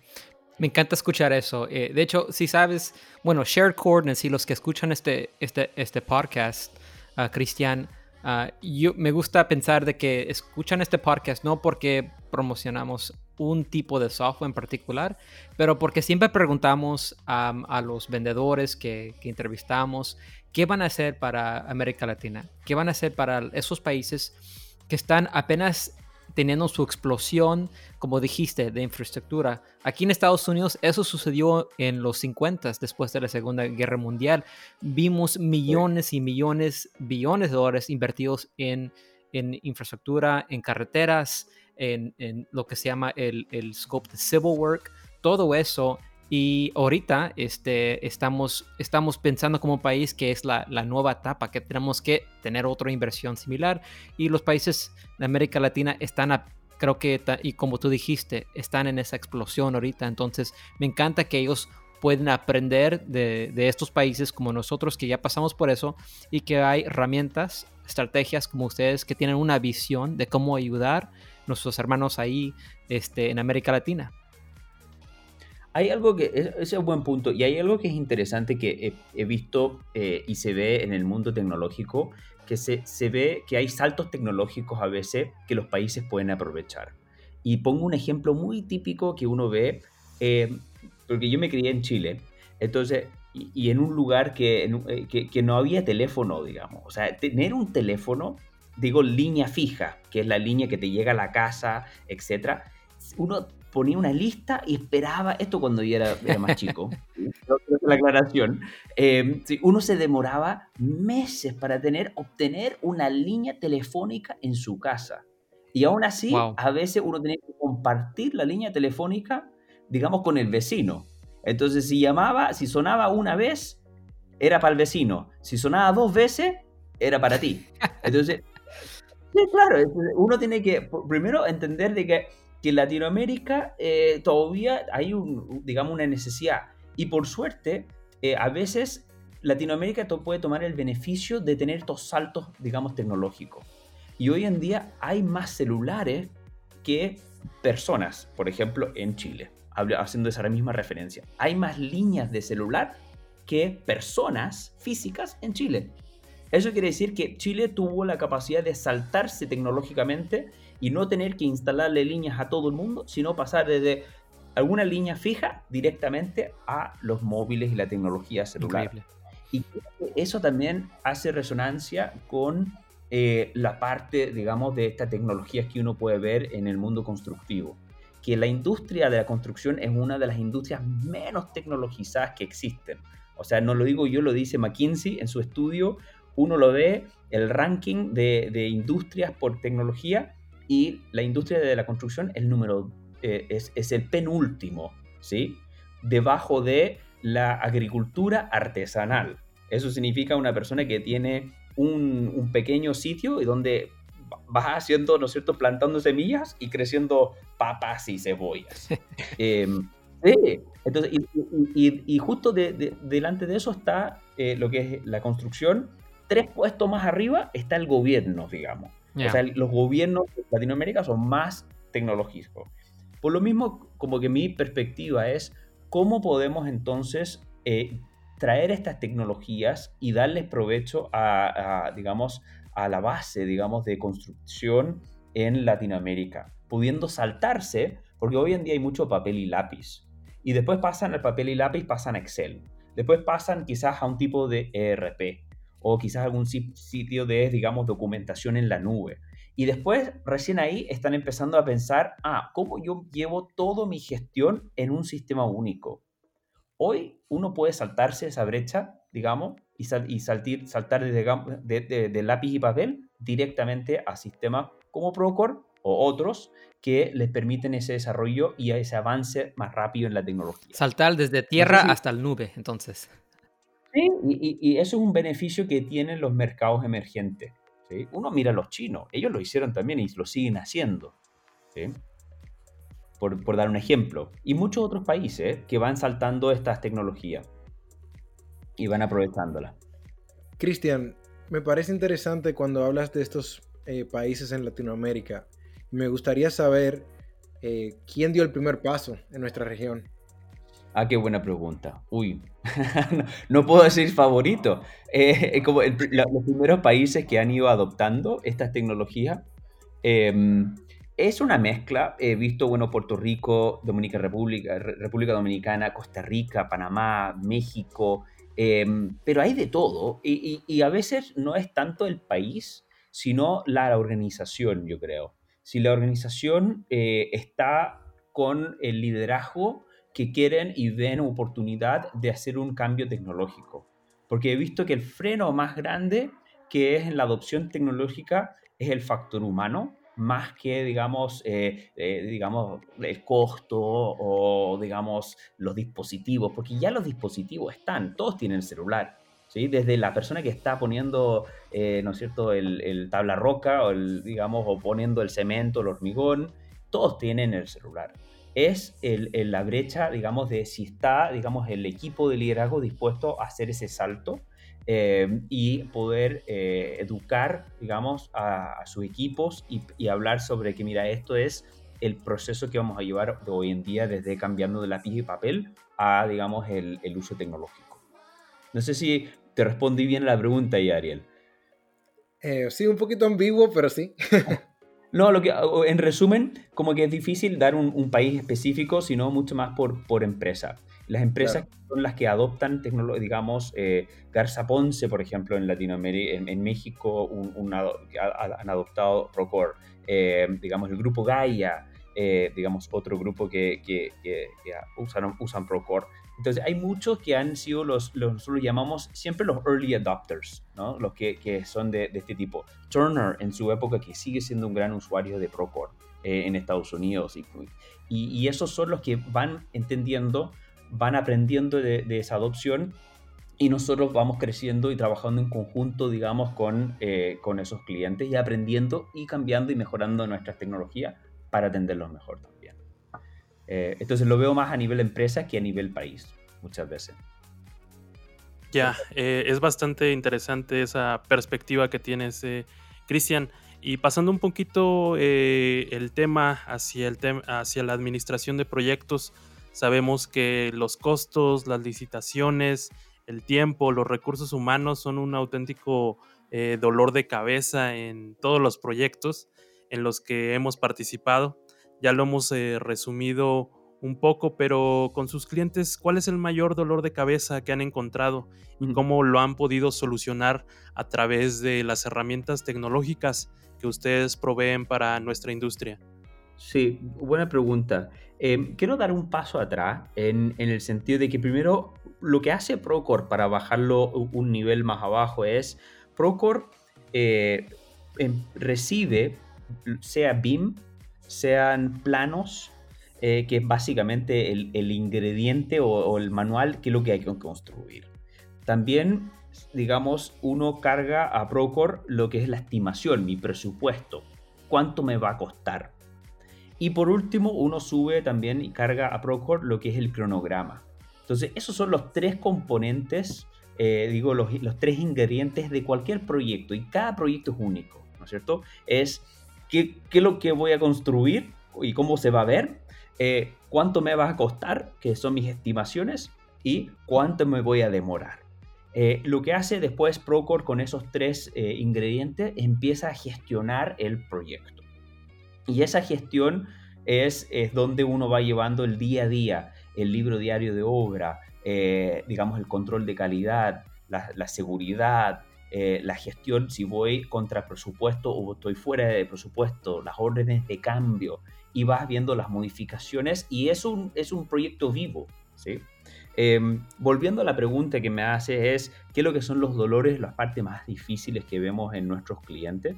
Eh, creo, digamos, por lo que yo he visto, es ese cambio cultural, ¿sí? de poder empezar a la adopción de la tecnología. Y yo siento que ese cambio cultural cuando uno ya ve que las empresas lo han adoptado, es fascinante ver cómo flora la innovación y el empoderamiento a las áreas. ¿sí? Pongo un ejemplo, estuve en una feria cuando, cuando podíamos viajar, hoy estoy ya encerrado igual que ustedes en, sus casas o, en un lugar, digamos, seguro. Em, estaba en una feria y eh, se me acerca una persona que era un usuario de Procore. Era una persona que yo sé que es una persona que, que son los que están en la obra, ¿sí? Y me saca el celular, pero más quebrado que yo no sé cómo funcionaba. Y, pero, pero con la pantalla quebrada, eh, con todo así, pero y, eso es que uno dice, wow, eso, digamos, todavía está funcionando. Y me muestra y me lo abre y dice, ahí está Procore. Y me dice, Cristian, ¿cómo puedo ver este plano en, en, en, distintas versiones? Y por suerte sabía, yo sabía no cómo hacerlo, pero tenía justo a mi lado una persona, un ingeniero, y se lo mostró. Pero lo que me fascinó del ejemplo era que cualquier persona, digamos, podía tener en su mano los planos y podía trabajar, digamos, en ese momento y saber cuáles eran sus tareas que tenía que hacer, ¿sí? A ese nivel. Y eso fue fascinante. Poder ver eso fue una apertura para mí y cómo eso empodera. Entonces, las personas que, pueden adoptar estas tecnologías y ven el valor, ganan en productividad, ganan en comunicación, ganan en litigio futuro, que no tienen que ir y mirar y buscar todos estos papeles, sino hacen una búsqueda y encuentran todo lo que está en el, grabado, digamos, de, su alcance, de su obra, y ganan, digamos, al fin del día en el dinero que les queda, digamos, en su proyecto para digamos, para poder continuar sus operaciones. No sé si respondí bien la pregunta, que las dificultades que vemos es la, la adopción tecnológica, yo creo. Sí, seguro. La verdad es que es eh, bastante interesante verlo porque es algo que se que es muy, eh, digamos, constante dentro de la industria, ¿no? No solamente con tal vez herramientas como Procore, sino también con nuevos procesos como lo es eh, BIM o Virtual, Virtual Design and Construction. en este aspecto, a mí seguramente muchos de los proyectos donde las soluciones de Procore son usadas hoy en día tienen este componente tecnológico, ¿no? Y también estos nuevos procesos de los que estamos hablando. ¿Qué nos podrías decir acerca de sus experiencias con BIM y BDC, los retos eh, que han afrontado con sus clientes y cómo a través de sus soluciones han logrado ser pieza clave para la construcción de diversos proyectos? Ahí nos gustaría que profundizaras un poco. Y la última pregunta que yo tengo para ti de mi parte es en estos tiempos eh, de COVID-19, eh, un tema actual. Cuéntanos un poco más también cómo lo han afrontado y cómo han ayudado a sus clientes a través de sus soluciones. Sí, buena pregunta, muy agradecido. Eh, creo que antes que nada felicitarlo a ustedes por el trabajo que ustedes hacen en educar al mercado. Y, que las personas que nuestro, el público también están interesados y están escuchando cómo pueden ir mejorando su industria, porque eso para mí es lo que me apasiona, es poder educar, poder traspasar conocimiento y eso de verdad, y agradezco mucho que ustedes me den esa oportunidad acá. Em, haciendo, pensando en cómo funciona BIM y BDC, digamos, em, lo que hace Procore es eh, toma el BIM, eh, el BDC, y lo operacionaliza en la obra. De hecho, nosotros nos, tenemos un conector directo consumimos, ¿no es cierto?, digamos, eh, la información que viene de, otros softwares y eso lo que permite es, Procore cuenta con un visualizador muy interesante eh, donde uno puede caminar la obra de forma virtual, eh, puede ir tomando y viendo todo lo que son los, conflictos y asignando nuevos conflictos y lo que finalmente hace es poder operacionalizar el, el, el BIM, ¿sí? Y llevarlo a la obra. Y porque muchas veces lo que hemos visto y en nuestras conversaciones con nuestros clientes que dicen, ah, tenemos una área de BIM, lo llevamos, está perfecto, pero hay un quiebre cuando ya el BIM no pasa y no entra a la obra. Procore te permite llevarlo a la obra y operacionalizarlo. Al igual que si fuera un plano, eh, BIM lo llevas directamente a la obra. De esa forma lo tienes en tu dispositivo, en tu celular, lo tienes en tu tablet y te permite caminar, gestionar, asignar tareas, ver el día a día, ver el avance, ¿sí? integrarse con, eh, con Lean Construction o con, o con 4D, que, por ejemplo, y poder operacionalizarlo. Eso, digamos, es lo que nosotros estamos viendo, digamos, de cómo Procore cierra esa brecha entre eh, el diseño y lo que es la obra. Eh, no sé si eso abra un poco el espacio o quizás quedaron con más dudas ahí. No, excelente. Eh, de hecho, ah, yo trabajo para una empresa eh, que se llama McCarthy y uno, el, el, último director que teníamos en McCarthy de, California Sur se fue a Procore a ayudar a desarrollar esa herramienta. Precisamente esa herramienta que, del cual hablaste, poder, poder este, utilizar los modelos, poder este, encontrar conflictos y, y poder incluirlos, porque por mucho tiempo el encontrar conflictos y errores o, clashes en, un modelo se manejaba en algo totalmente separado. Había un coordinador, e, eso era su trabajo, el coordinador hablaba con los subcontratistas y el gerente de proyecto nunca sabía nada de lo que estaba pasando con el modelo, con cuántos conflictos habían. Y ah, Dave McCall, que, que trabajaba para McCarthy, yo creo que él siempre también igual tenía una visión de poder integrar toda esa información a un sistema. Y cuando se fue a Procore, sabíamos que él iba, iba a hacer algo ah, en ese aspecto y lo que, lo que salió con el programa, con, con esa parte de, de Procore BIM Coordination, ha sido muy bueno.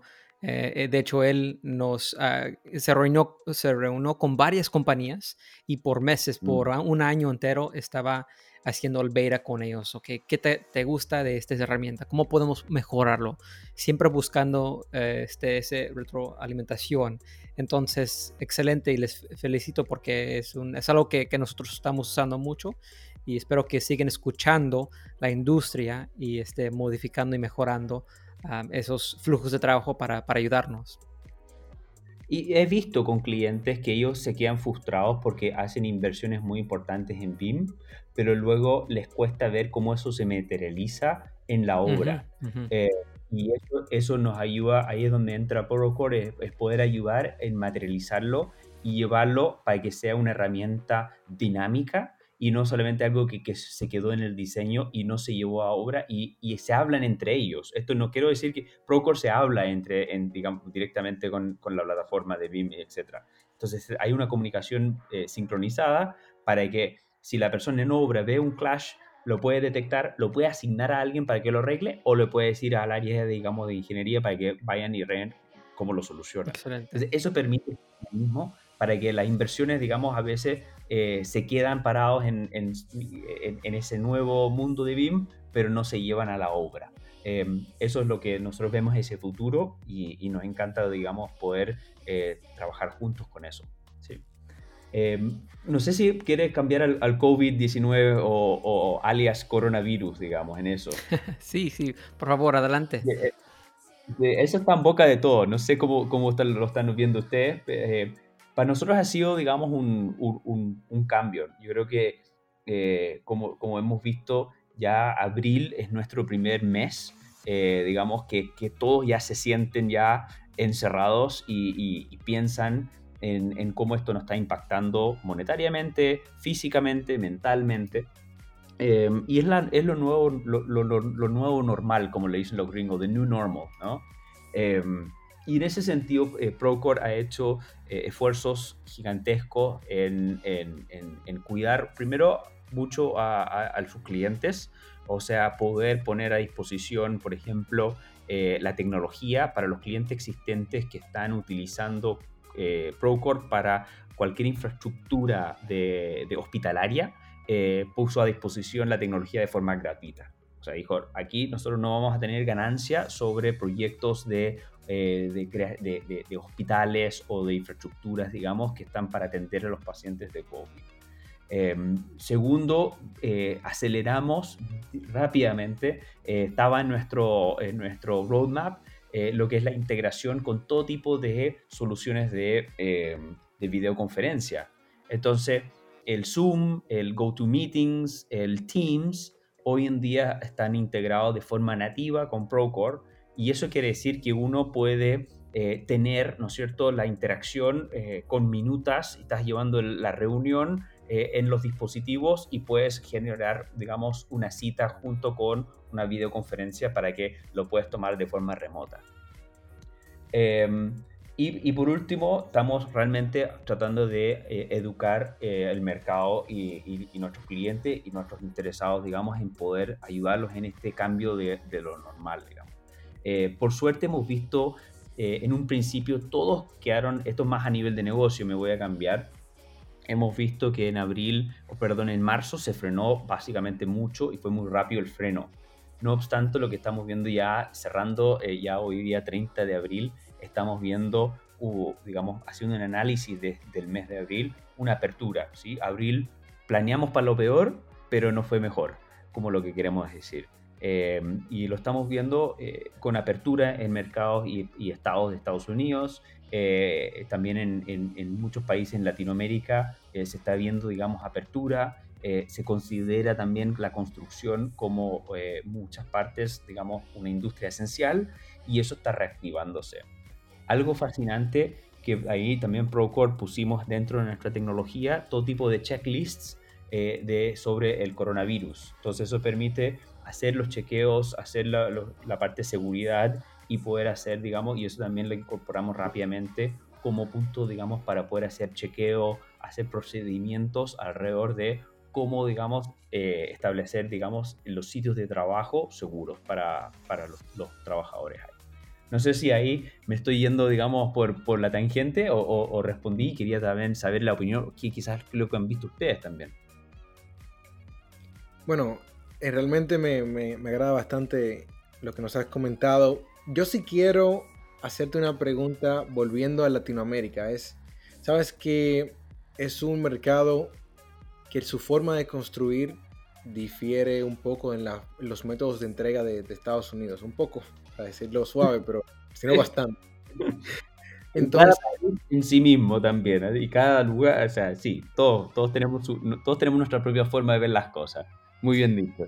Entonces, me gustaría saber eh, qué planes tiene Procore en este proceso, digamos, eh, de, educación a estos futuros clientes. Eh, ¿Hay algún plan que ustedes están llevando? ¿Cómo, me puedes describir esa visión? Sí, hay, em, hay distintas iniciativas. Obviamente hay el plan de de, educar y, hemos lanzado eh, y hemos acelerado también nuestro sistema dado el, coronavirus, el COVID, eh, nuestros webinars y, nuestro eh, aprendizaje online, que lo pueden mirar también en, la página web de, de procore.com-es. Em, ahí es donde uno puede empezar a mirar y encontrar también los webinars y los cursos. la otra parte que eso ya es una iniciativa más bien comercial, ¿sí? Eh, pero también tenemos una iniciativa que es eh, sin fines de lucro, que es a través de nuestra eh, fundación que es procore.org, que busca entregar los cursos, digamos, de la tecnología y de las buenas prácticas y de la digitalización del mundo de la construcción a establecimientos educativos. Y eso a, nosotros, a mí me fascina mucho, fue algo que hice también en, en días pasadas, era llevar estos programas a, empresas, digamos, perdón, a, centros educativos para eso.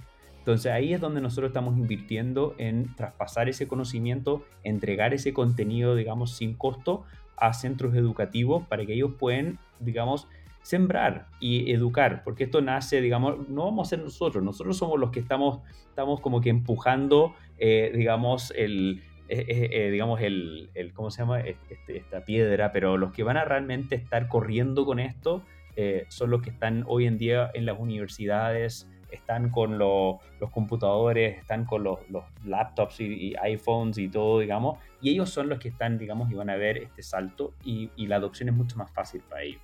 Entonces, poder empoderarlo es nuestro objetivo ahí a través de procore.org. Bueno, Cristian, muchas gracias. Excelentes recursos que has puesto para nuestros escuchas. Así que pueden acceder a esas, esas páginas web que ha dado Cristian. Nuevamente, darte las gracias en nombre de todo el equipo de Shared Coordinates y esperamos tenerte próximamente en algún otro segmento. les agradezco nuevamente la invitación eh, y especialmente el tiempo y esta oportunidad de compartir con ustedes. Muchísimas gracias. Excelente. Y ahora nos vamos a nuestra sección de Un diario de un BIM Manager con David Barco desde España.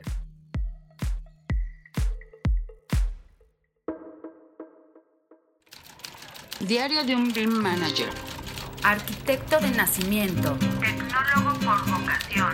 BIM Coach y BIMer de corazón. Desde España, un punto de vista muy europeo sobre la industria todo en el diario de un BIM Manager.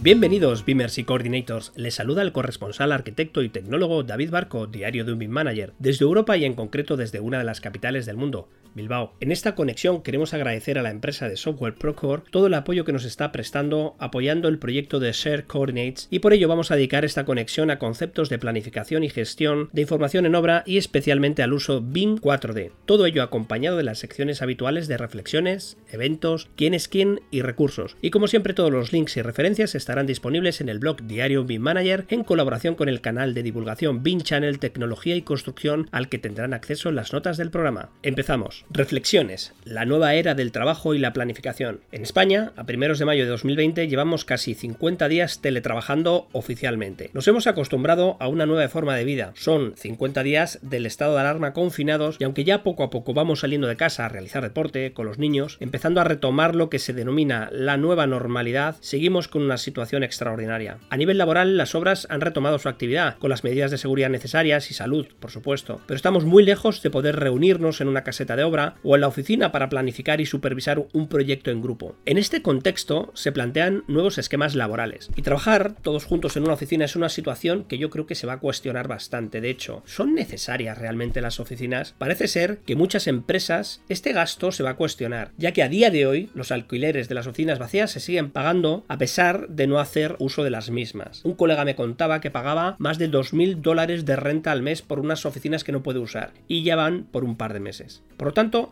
es necesario replantearse este concepto de oficina. Creo que hay que reforzar el coworking, o quizás las administraciones públicas podrían enfocar parte del esfuerzo de ayudas a las empresas en dotar de centros empresariales con precios asequibles, facilitar este coworking, ahorrando mantenimientos, infraestructuras innecesarias y sobre todo facilitando compartir recursos poco utilizados. Hay un aspecto sobre el que hemos debatido, al menos en mi casa, las últimas semanas. Nosotros, como consultores, tenemos la tremenda suerte de poder trasladar dar nuestra oficina a un portátil. Es decir, desde casa nos hemos podido seguir trabajando sin mayores complicaciones, pero las personas dedicadas al sector turístico, como los hoteles, restaurantes, los cines, los teatros, camareros, dependientes de tendas, no es tan fácil. Hay millones de personas que se han ido al paro mediante expedientes de regulación temporal de empleos o ERTES que llevan varios meses en casa sin hacer nada y cuando digo nada, es nada. ¿Y no hubiera sido interesante facilitarles algún tipo de labor social, de voluntariado, de formación, no sé, alguna actividad que les ayude a reforzar sus habilidades laborales y o sociales? No es posible sostener un modelo productivo a partir de solo recursos públicos, que es lo que está pasando ahora en muchos de los países. Pero lo que es paradójico es que necesitamos cambiar el modelo productivo de las sociedades y que no dependa tanto del sistema en sí mismo, sino que dependa de las personas, que sean autosuficientes. Y para eso hay que cambiar muchos aspectos de nuestra sociedad. Al menos en nuestro sector no han aparecido nuevas propuestas de formación adaptadas a los retos que se han planteado. Quizás no haya dado tiempo, lo dudo. Si los voluntarios se han reinventado para ayudar a la sociedad en una semana, las mentes pensantes de los países podrían haber pensado en un plan de teleformación, no sé, enfocado en idiomas, en informática, en tecnología, en técnicas de presentación, de marketing, de emprendimiento, no sé, a mí se me ocurren muchas cosas y yo no soy un responsable de estas decisiones. Yo aquí también incluiría el propio formato de la formación. Es muy necesario una profunda evolución del formato en el que hacemos las formaciones en remoto. Se me ocurren muchos matices a incluir en este sentido. Por ejemplo, el espacio en el que se imparte debería de incluir, no sé, un fondo sin distracciones, o difuminado para presentaciones de primer plano del docente, o incluso poner una imagen de fondo predefinida como una sala de oficina o un espacio tranquilo. También se debería de disponer de micrófonos profesionales que mitiguen el ruido de fondo, al igual que unos buenos auriculares para concentrar la escucha en los asistentes y no en el ruido ambiente. Es necesario utilizar pizarras virtuales e interactivas que suelen estar disponibles en aplicaciones del tipo TeamViewer o en portales virtuales como Blackboard o bien aplicaciones específicas para realizar anotaciones, dibujos, esquemas, procesos, croquis, apuntes rápidos, vamos, que normalmente están pensadas para ser utilizadas con tabletas digitales, aunque también se pueden utilizar con otro tipo de dispositivos como tablets. Hablamos de OpenBoard, Limnu, eDraw, Notebookcast, Sketch Sketchboard o Zoomit. Seguro que también habéis echado de menos paneles de discusión interactivos o de ideas, procesos, O Visual Thinking, que son muy necesarias en determinados tipos de reuniones de teletrabajo enfocadas en la optimización. Una solución muy novedosa de la que se lleva hablando estos últimos días es mural.co. Es un concepto de post-it en una pared llevado a panel de prioridades e importancia. Es realmente interesante. Para discusiones en tiempo real sobre temas específicos que necesiten de una votación o de encuestas, encontramos aplicaciones como Mentimeter o Doodle. En algunos casos se pueden realizar preguntas tipo test rápidas, como un concurso o como un examen sorpresa. En este caso tenemos la herramienta Kahoot aunque también hay quien supera la realidad llegando a otros niveles de madurez tecnológicos más elevados, como las salas de presentaciones virtuales o de inmersión virtual, como las que presenta la empresa Spatial VR Meetings, con interacción entre los asistentes o Visual Technologies. Por último, otra variación sin dispositivos virtuales serían las reuniones en salas holográficas, pero esto si quieren lo dejamos para un capítulo sobre Star Trek. Otro aspecto sobre el que queríamos reflexionar es el relacionado con la saturación de eventos online y la cancelación de congresos. Pasamos a la sección Bin Events. Durante las últimas semanas nos hemos visto invadidos por decenas y decenas de propuestas de jornadas, seminarios, eventos online. Algunos de ellos vienen siendo continuación de eventos online de otros años, como el Beam On, sobre el que ya hemos hablado y en el que hemos participado, o empresas que tenían previstos eventos presenciales que por la naturaleza del tema lo han trasladado a online sin problemas. También hay grupos de usuarios que disponen de logística para ello, como el grupo de usuarios Beam de Madrid, que lleva transmitiendo en directo los eventos desde inicios de 2019. Pero como también hemos comentado, todos los grandes eventos planificados para el primer semestre de 2020 han tenido que decidir entre retrasar el evento o cancelarlo. De hecho, generamos un interesante debate en LinkedIn en este sentido, comentando que el hecho de que muchos eventos se retrasen al último cuatrimestre de 2020 hace que el calendario se condense excesivamente y en muy pocos meses, obligando a los asistentes a tener que elegir entre unos congresos u otros. Por el contrario, algunos eventos tomaron la valiente decisión de cancelarlos, como el EUBIM de Valencia o Algomat en Madrid. Y a día de hoy no hay garantías de que estos eventos planificados para finales del 2020 se puedan realizar en circunstancias normales o sean autorizados por las administraciones gubernamentales o sanitarias. Volviendo al tema del exceso de eventos online, me pregunto si en una situación de normalidad las empresas que están organizando estas propuestas las hubieran realizado. Es más, ¿son realmente necesarios tantos? Solo tenéis que buscar en la web Eventbrite lo podéis comprobar y eso que ahí no están todos los eventos. La sobreoferta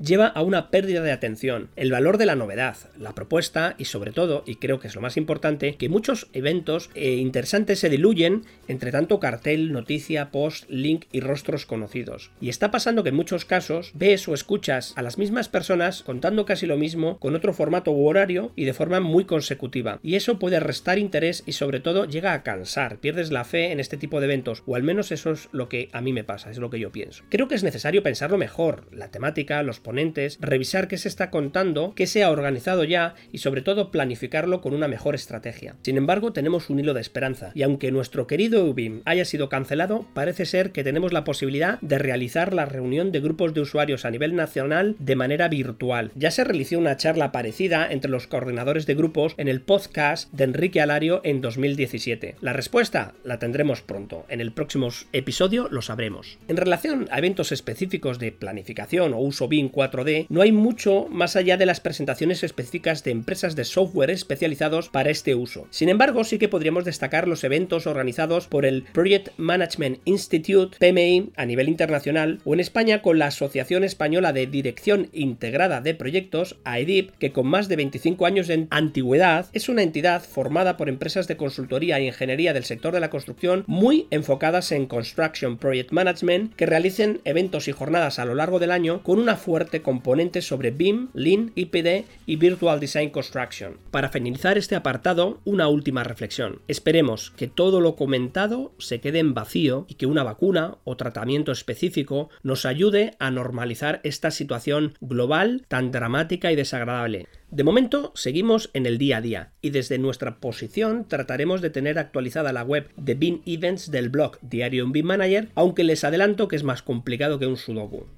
Con todo esto pasamos a la sección quién es quién en el mundo de la transformación digital. Teníamos ganas de volver al formato de buscar los máximos referentes en un área concreta relacionada con un uso BIM, en este caso quién es quién en 4D o planificación en obra. El fin de este listado es generar debate, tener caras, referentes, que nos ayuden a enfocar nuestras alianzas, esfuerzos y sobre todo ir a la fuente del conocimiento, ahorrar horas en búsquedas de información. Nuestro top 4D influencers en España y alrededores empieza por Miguel Villamor, este arquitecto de la Escuela Técnica Superior de Arquitectura de la Universidad Politécnica de Madrid es actualmente el CEO de AEC OM, una de las empresas clave del sector en consultoría de construcción. Este arquitecto con más de 30 años de experiencia en el sector es una de las caras más conocidas de la industria del software, ya que durante 18 años fue el director de Nemescheck España, el responsable de Allplan principalmente, y era habitual encontrarlo en todos los eventos de la industria. Ya desde inicios trabajó en Presto y se convirtió en un técnico experto en CAD, BIM, productos de software software 3D y en estrategias de implantación BIM en oficinas técnicas de arquitectura. Recuerdo haber leído alguno de los posts más interesantes que escribió Miguel Villabor sobre este aspecto, pero poco a poco fue enfocando su especialidad a la gestión de proyectos y construcción y a la gestión de instalaciones. A día de hoy se le asocia inmediatamente con la herramienta Synchro Software, adquirida por Payly Systems en 2018, ya que es uno de los especialistas más reconocidos de la misma. Uno de los hitos que más resonaron fue la presentación en 2018 de la integración de Synchro con la realidad virtual, una de las primeras integraciones en este sentido con la obra del estadio del de, el Fútbol Club Barcelona. Participa de forma activa en la comunidad y es miembro activo de la Building Smart Spanish Chapter y tenemos la suerte de tenerle presente en el posgrado de BIM Manager de la Universidad Europea, si bien participa en múltiples acciones formativas, ya que como hemos dicho es uno de los claros referentes y todo el mundo lo quiere en sus aulas. Miguel nos ha enviado este mensaje tan interesante.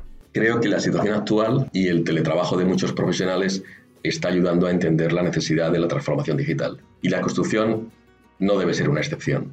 Todo el esfuerzo dedicado al modelo digital supone una reducción del riesgo y la incertidumbre en la fase de construcción, y casi siempre de costes y sobre todo de tiempos. Si reducimos los plazos de ejecución de las obras mediante la industrialización de componentes y procesos, también mejoraremos la seguridad, los plazos y sin duda la calidad poder planificar, analizar, optimizar el proceso de construcción mediante gemelos digitales BIM 4D permite que las obras discurran con mayor fluidez, sin retrasos y con menor desperdicio de material y tiempo perdido. El uso de la información en tiempo real generada desde la obra, con la ayuda de modelos digitales BIM 4D, favorece la descentralización de la toma de decisiones. Todos los agentes que intervienen en el proceso constructivo pueden acceder a la misma información al mismo tiempo y trabajar en equipo simultáneamente sobre ella. No es necesario, por tanto, estar todos físicamente en la obra para hacerlo. La fotogrametría integrada con los modelos 4D permiten ya también gestionar el avance de la obra desde cualquier ubicación y con mayor control. La construcción tiene ahora la oportunidad de avanzar en la transformación pendiente en el sector y que es necesaria desde hace ya bastantes años y creo que un número mucho mayor de profesionales y empresas van a estar más receptivos al cambio. Es hora de dar el paso adelante.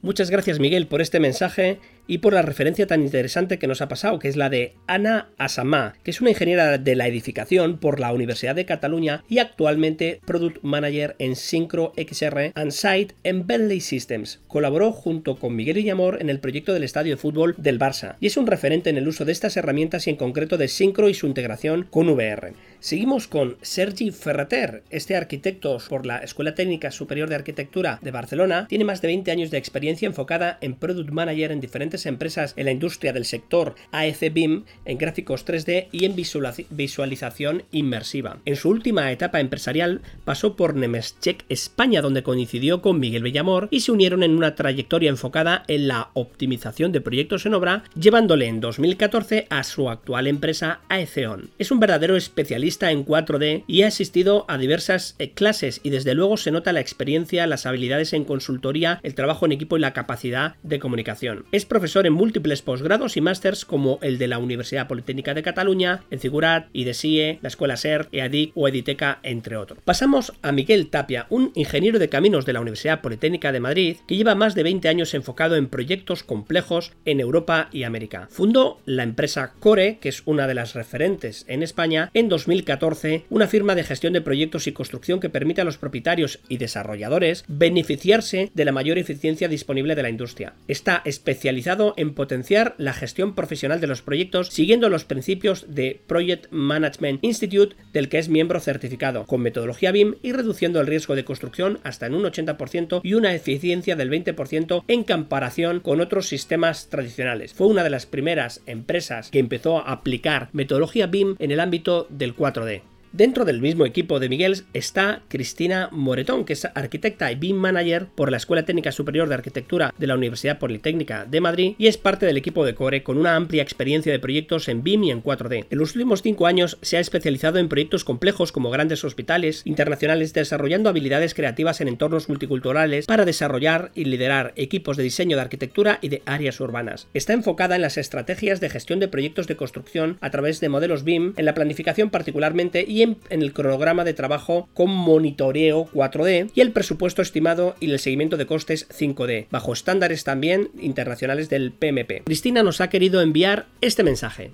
Soy eh, BIM Manager en una empresa especializada en gestión de proyectos con metodologías BIM y en particular en gestión de planificación y costes con, con metodología BIM 4 y 5D. En estos tiempos que nos ha tocado vivir, yo destacaría un poco y bajo mi experiencia la importancia de la planificación colaborativa. Los proyectos en los que estoy participando, pues tengo la suerte de que estamos intentando o, o estamos aplicando Lean Construction y creo que es importante por el tema en, el que nos enfocamos todos hacia el bien del proyecto de una manera común y no de manera individualizada, lo que fomenta que en estas situaciones de, bueno, que nos hemos hemos tenido que readaptarnos y que en los que vemos que se altera un poco toda la dinámica general de los proyectos, pues estemos un poco más cohesionados y tengamos un poco más esa inercia de trabajar todos de manera colaborativa por ir para el proyecto. También creo que es una oportunidad para conocer nuevas herramientas, tenemos un cierto tiempo para poder compartir experiencias y compartir conocimientos con nuestros compañeros del sector y de otros porque se está publicando muchísimas cosas, están haciendo muchos eh, webinars, eventos y creo que es muy importante que todos trabajemos con esa manera de colaborativa, que es un poco también lo que fomenta la metodología Lean, IPD y BIM, de trabajar todos desde el principio para, beneficiarnos en el pro del proyecto, eh, ahorrando tiempo y, y coste o haciendo un reparto equitativo de los costes en beneficio el beneficio del proyecto. Siempre es interesante conocer otras opiniones de los compañeros. Pasamos a continuación a hablar de José Coscuyuela, ingeniero técnico por la Universidad de Barcelona, es actualmente el gerente de Construsoft España y Latinoamérica, empresa en la que lleva ya 17 años. Certificado por la Universidad de Stanford en el Center for Integrated Facility Engineering y en Project Production Institute en el programa BDC, Diseño y Construcción Virtual, que enseña a los profesionales de arquitectura, ingeniería y el sector de la construcción y a administración de Facility Management y en cómo usar el alto valor para los proyectos y negocios con el uso efectivo del diseño y la construcción virtual. Muy vinculado a LATAM, de hecho ayudó a llevar el certificado a Lima y estuvo viviendo varios años en aquel continente. Es especialista en soluciones BIM para industrialización de la construcción y es muy conocido por hablar del BIM tradicional frente al BIM constructivo basado en BDC. Recientemente, desde Construsoft han sacado el portal de formación online para ayudar al sector y en el que destacan cursos como Tecla Structure, como Data Environment con Triple Connect y muchos de ellos son clases gratuitas.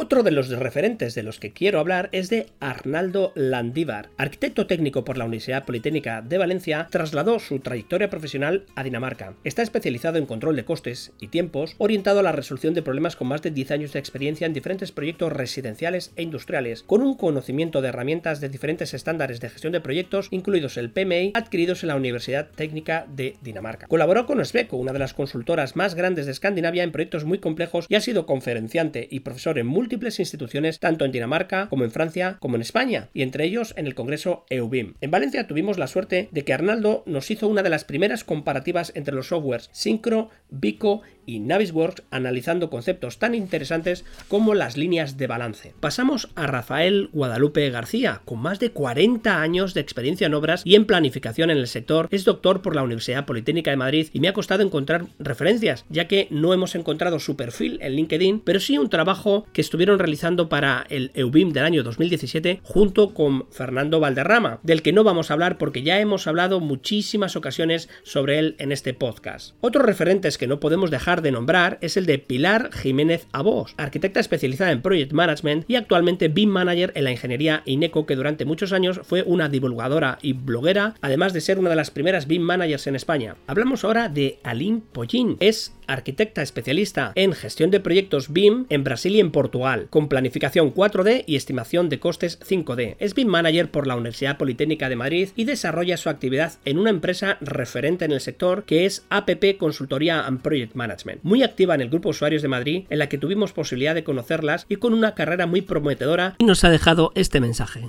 Desde mi punto de vista, la situación actual nos ha permitido reflexionar sobre distintos ámbitos. Por ejemplo, la forma como nos comunicamos o relacionamos o la forma como que estamos trabajando, así como también sobre la importancia de la tecnología para solucionar los distintos problemas que estamos enfrentando en esa situación.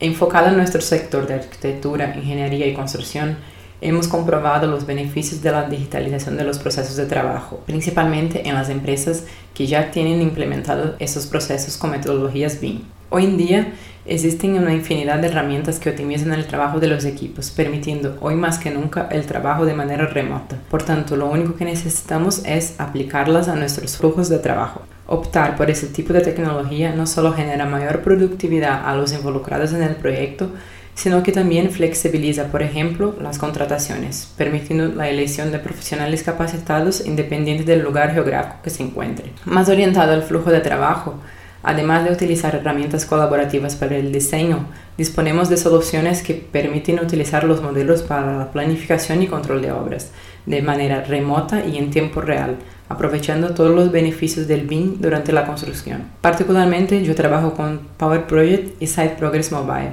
los cuales me permiten reportar el estado de la construcción en el modelo BIM de manera remota y en tiempo real, centralizando los datos del estado de la construcción, es decir, las cantidades o porcentajes concluidos en cada una de las tareas de la planificación, así como también reflejar estos datos en el modelo, también en tiempo real. Este proceso, comparado a los procesos tradicionales, no solo evita errores a la hora de trabajar, sino que también genera agilidad y visibilidad durante el proceso. Igualmente, otro sector que ha sufrido cambios y que saldrá beneficiado es lo de la educación. Por un lado, percibo que las ofertas de formaciones online han aumentado considerablemente y por otro que la gente está cambiando la percepción en relación a esta modalidad de formación, demostrando a las personas que es una opción de calidad, flexible económica y abierta a todos, independiente de su ubicación. Estoy convencida que llevar el conocimiento a todas las partes es fundamental para impulsar el sector cuando la economía vuelva a los niveles previstos de esta crisis. Para acabar, quisiera comentar que estoy segura que la situación actual nos ha demostrado la importancia en invertir en tecnologías en nuestro sector para que tengamos procesos más eficientes, productivos y flexibles que nos permitirán trabajar de manera remota, lo que repercutirá de manera positiva en nuestra calidad de vida y en el medio ambiente. No puedo terminar este listado sin mi amigo y experto Sergio Vidal, arquitecto técnico por la Universidad Politécnica de Valencia, es especialista en BIM en área de edificación de proyectos en Grupo Tech. BIM Manager certificado en Revit Architecture, MEP y Structure, es miembro fundador y del comité de organización de LeoBIM. También es experto en gestión y simulación 4D y 5D de modelos multidisciplinares con Navisworks y otros visualizadores gratuitos y en optimización de tareas de modelado y gestión de proyectos con Dynamo y bases de datos. Si no recuerdo mal, creo que hizo el primer curso de Navisworks en España. Lo recuerdo bien porque yo ayudé a organizar el segundo. Recordar que este es un top subjetivo, personal y discutible y que como siempre lo importante no son los puestos ni los listados, sino los trabajos, el contenido, la divulgación. Daros una vuelta por los blogs, webs, canales de las diferentes referencias y opinad por vosotros mismos. Con esto pasamos a Recursos BIM. En este apartado vamos a destacar varias referencias de empresas o iniciativas que nos pueden ayudar en esta época de aislamiento y necesidad de ahorro. Building Smart, Hard Class y un servidor hemos ido realizando una serie de recopilaciones sobre recursos gratuitos y de formación y seminarios. He creado un blog con esta referencia en, la página de Diario B Manager. La empresa de virtualización de equipos Sumus AEC pone a disposición de los alumnos y profesores el ecosistema de cloud de IBM de forma gratuita, con la única salida en el horario, que es de 10 de la noche a 7 de la mañana. En el podcast hemos hablado del entorno de pizarras virtuales e interactivas gracias a un vídeo de la youtuber especializada en formación online Roxana Falasco, de la que os dejamos el enlace a su canal, así como las aplicaciones de Onboard, Limo, Hydro, Notebookcast, Sketchboard y Zumi y con esto cerramos la conexión de este programa recordando que aquí estamos ayudando a la transformación digital del sector AECO de manera colaborativa. No olviden visitar el blog y nos escuchamos en la próxima conexión pasando el relevo a mis compañeros. Adiós, goodbye, agur.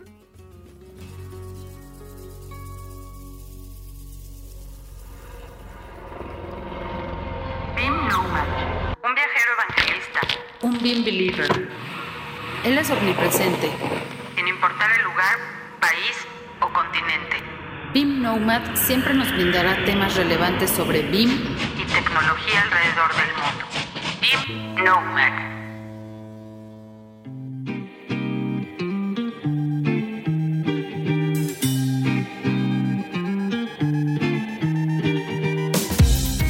Saludos escuchas, bienvenidos una vez más a la sección de BIM Nomad, les habla Ariel Castillo y en esta oportunidad pues nos encontramos varado en Michigan, en Estados Unidos, debido pues a este, esta pandemia del COVID.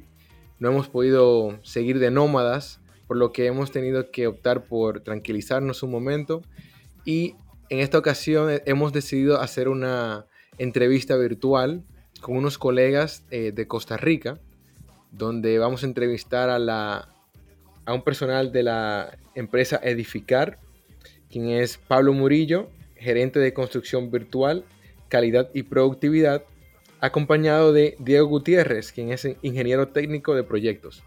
¿Cómo están chicos? Buenas tardes. Hola Ariel, muy buenas tardes. Excelente, todo muy bien por allá en Costa Rica. ¿Cómo va el COVID? Aquí estamos bien. Eh, intensificando el uso del teletrabajo y plataformas tecnológicas para comunicarnos e interactuar con los proyectos que están, por dicha, todavía en operación y eh, echando para adelante. Excelente. Bueno, este ha sido definitivamente un catalizador en cuanto a buscar soluciones de trabajo virtual en nuestra industria ha sido y eh, me parece muy interesante hablar con ustedes porque en una ocasión anterior tuve la dicha de contar contigo, Pablo, pero ahora me introduces a Diego, quien es una persona que tiene mucha experiencia en el campo y me gustaría pues que nos, él nos hable, un poquito de, de, su experiencia en sí y cómo ha impactado pues esta forma de trabajar en lo que viene siendo la obra en sí. Sí, claro. No, muchísimas gracias por el espacio. Como, como decís, mi experiencia inició en campo como ingeniero residente de obra y poco a poco nos fuimos moviendo en la organización y, siempre me interesó el tema eh, de gestión BIM y ahora que se creó hace varios años el departamento in-house de, de, BIM en, o de construcción virtual en la empresa, pues aparece este nuevo rol, lo que llamamos ingeniero técnico de proyectos, que básicamente es este enlace entre entre la construcción virtual y lo que sucede físicamente en el campo. Excelente. Diego, cuéntame un poco más de tu experiencia en el campo sin haber utilizado tecnología. Sí, tal vez lo primero que no te enseñan en la universidad o, o, con lo que no salís listo y te enfrentas cuando llegas al campo es que la ingeniería, más que matemática, se trata de guardar documentos y tenerlos listos.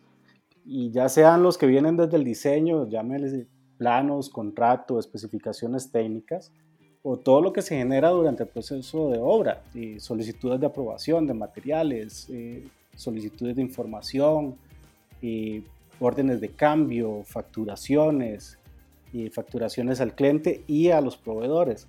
Entonces esto genera un volumen importantísimo de documentos que si uno no se organiza bien, eh, te termina atrapando, ya sea en la ejecución o años después, porque los proyectos nunca se cierran. Así es. ¿Tienes alguna anécdota que nos, te gustaría compartirnos referente, digamos, a poder encontrar esos documentos quizás años después de que se ha terminado un trabajo? Bueno, recientemente de hecho estamos coordinando un proyecto muy interesante donde el cliente eh, tiene una un reclamo de garantía, digamos una, una solicitud de revisión eh, de un contrato que hicimos para un proyecto en Costa Rica, pero con un proveedor alemán. Y para poder llegar a la información, entonces tuvimos que, empezar a buscar los, los documentos físicos en, impresos que estaban firmados, los submittals firmados para ver de si lo que pusimos era lo que ellos aprobaron, pero esos documentos estaban en una bodega que había que mandar a traer, pero además con esto del COVID no era tan fácil moverse y salir. Y, entonces eh, ese es el tipo de cosas que, te pueden salvar si aparece el documento, que en este caso dichosamente apareció y todo estaba en orden. Pero si no, si no aparecen esas evidencias, eh, el impacto puede ser eh, económicamente grande o, si es durante la ejecución de obra, puedes hacer un error que causa mucha plata o, o la seguridad de alguien. Excelente. A ver, y Pablo, a ver si nos puedes apoyar un poquito eh, desde la parte de gerencia, ¿cómo nace el interés o de dónde surge ese deseo de migrar a una plataforma que les permita trabajar la información eh, de esta manera? Claro, este, vamos a ver, edificar desde finales de los 90 este, se certifica con la ISO 9001. Entonces tenemos una certificación de calidad para la gestión de, de proyectos. Eso nos implicó que desde ese momento se crearon ya plantillas estandarizadas para el manejo de documentación, como submittal, CRFIs, órdenes de cambio, etc. Entonces ya teníamos una estructura bastante robusta, pero era un proceso muy manual, era generar una plantilla en Excel, llenarla a mano, enviarla por correo, dar seguimiento por medio de, unos, unos registros en Excel y estar enviando correos. Edificar siempre ha buscado esa optimización tecnológica y avanzar, y avanzar con la industria para, para hacer punta de lanza en eso. Entonces, ha creado sistemas in-house. Nosotros manejamos un sistema de documentos in-house, que es un intranet donde, donde se comunica a lo interno de la empresa. Pero ya generar un, sistema tan robusto como para compartir con otros participantes resultaba costoso y, y engorroso, y sumado que no somos una empresa de desarrollo de software, ¿verdad? Entonces nos dimos la tarea a, buscar en, en, el mercado qué opciones habían para este tipo de sistemas que nos ayudaran a automatizar y a tener un sistema mucho más robusto y, a facilitar toda la gestión de documentos. Entonces, después de una, una, investigación bastante exhaustiva de diferentes demostraciones y diferentes proveedores, nos, inclinamos por la, por la opción que manejamos ahora, que es Procure. Y nos ha ayudado a optimizar mucho estos procesos de gestión y manejo de información en los proyectos. Excelente. Diego, y tú siendo, digamos, un usuario que tiene que constantemente estar actualizando documentos o creando documentos, eh, ¿cómo te sientes con, el uso de una plataforma de este tipo? Tal vez la, principal eh, salto positivo que se da cuando, cuando adoptamos esta plataforma es que, como decía Pablo, nosotros teníamos un desarrollo in-house que nos permitía gestionar los documentos como órdenes de cambio, submittals y RFIs.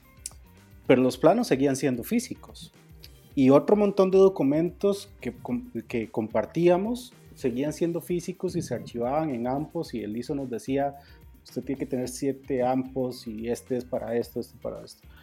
Eh, y entonces poco a poco empezamos eh, a dar el salto digital y empezamos con una aplicación que solo manejaba planos y aprendimos mucho de ahí, aprendimos a hacer las, las entregas de los proyectos, eh, estos famosos punch lists eh, o listas de verificación final eh, con estas herramientas y nos fue gustando y hasta que llegamos a, una herramienta como Procore, que es la que usamos hoy, donde todo cae en una misma bolsa. Eh, y eso, eso tal vez es lo que nos, nos facilita más a nosotros el campo, la, la, gestión, saber que todo está ahí. Yo tengo desde el programa de trabajo eh, hasta las minutas de las reuniones, pasando por las fotografías, planos con todas sus versiones y, poder ver cada vez que, que, los diseñadores nos mandan una nueva versión, bueno, qué cambió para saber qué, qué, qué ajustes tenemos que hacer en terreno, qué impacto hay en, en la obra. Eh, y entonces es un repositorio que tal vez su, su mayor ventaja es ese, el, el, tener todo unificado en una sola plataforma y saber que siempre la información que accesas ahí es la que está al día.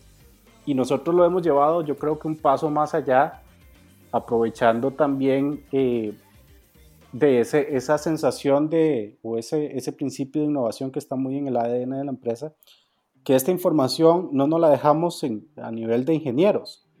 Eh, hemos tratado de que a nivel de inclusive maestros de obras y subcontratistas se integren a estas plataformas bajo nuestro control. Entonces, actualmente nuestros maestros de obras andan con su tablet y viendo los detalles y las vistas de planos, inclusive ya algunos eh, empiezan a jugar con los modelos en BIM, en las mismas tablets. Eh, nuestros ingenieros de productividad hacen las listas de verificación en esta herramienta. Nuestros eh, modeladores publican la información integrada por esto.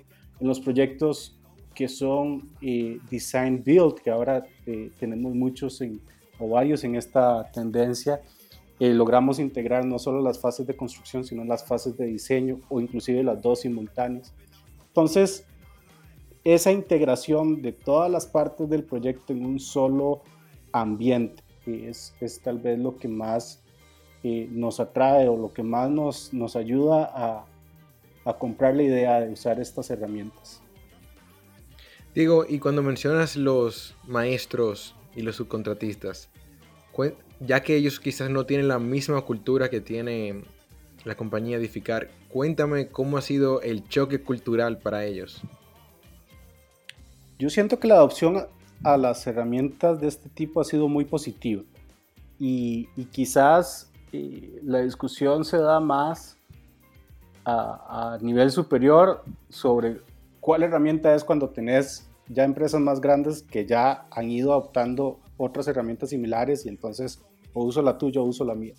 Pero yo creo que hay un común acuerdo en que tener la información a mano es muy importante.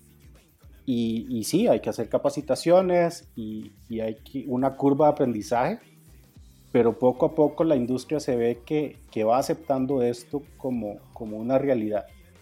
Y básicamente el que, el que se adapta es el que logra continuar. Excelente. Pablo, aprovecho para preguntarte eh, nuevamente desde la perspectiva de la gerencia, este tipo de capacitaciones, ¿cómo han surgido o si han tenido alguna resistencia por parte del personal? Claro, sí, y, me gustaría contar sobre eso.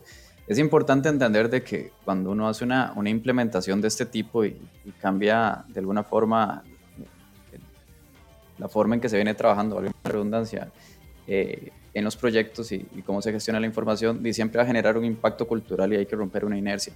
Entonces nosotros sí nos damos cuenta de que no es solo poner la plataforma, eh, darles un libreto de cómo se utiliza el sistema y, y esperar que, el personal, ya sea de subcontratistas o, o el interno, se acople inmediatamente, sino hay que hacer un acompañamiento, hay que generar ciertos sistemas lo suficientemente robustos como para que si vamos a introducir dentro de la plataforma y vamos a pedir un subcontratista que trabaje con nosotros ahí, es explicarles, sentarnos con ellos, capacitarlos, porque es la forma de ir generando esa cultura e ir apoyando esta, este objetivo que tenemos, que es el de que todos los interesados dentro del proyecto estemos dentro de esta plataforma para, para que aprovechemos y no haya problemas de trazabilidad de información, no haya problemas en, en, términos de transparencia, sepamos que estamos trabajando con las últimas versiones de documentos. Entonces sí, como parte de ese proceso de implementación, hay que fijarse mucho en cómo vamos a hacer la introducción del sistema en los diferentes estratos de, la, empresa y de sus colaboradores para que el impacto sea suavizado y además que venderles la idea y que, y los motive a utilizarlo. Y la verdad es que también esto hay que fijarse muy bien en el proveedor que uno escoge para que ese acompañamiento venga por parte de ellos y, generen el apoyo que ocupamos para hacer esas implementaciones. Muy interesante. Bueno, ya para finalizar, Diego, me gustaría hacerte una pregunta. ¿Te atreverías a trabajar un proyecto nuevamente sin utilizar plataformas de administración digital? Definitivamente no asumiría el riesgo. Eh, el, mercado, vos sabes, en, Estados Unidos es todavía más, más propenso a esto, pero a todos nos pasa. Una vez que vos tenés una licencia de ingeniería, estás propenso a que te demanden. Y aquí los papelitos hablan. Y tener la información a mano eh, no solo te protege en este sentido, sino que te permite ser competitivo, eh, tener mejores productividades y, tener un valor agregado hacia el cliente de que su producto va a ser eh, el óptimo y que va a poder accesar a, su documentación al final de, la entrega. Entonces yo creo que, no tomaría el riesgo de, ir para atrás. Bueno, excelente. Chicos, muchas gracias por su tiempo. Eh, aprovecho pues eh, para darle las gracias nuevamente. siempre es un placer contar contigo, Pablo, y en este caso con Diego. Espero que se mantengan con mucho cuidado allá en Costa Rica y a todos nuestros escuchas, donde quiera que estén, manténgase en casa. Gracias. Muchas gracias.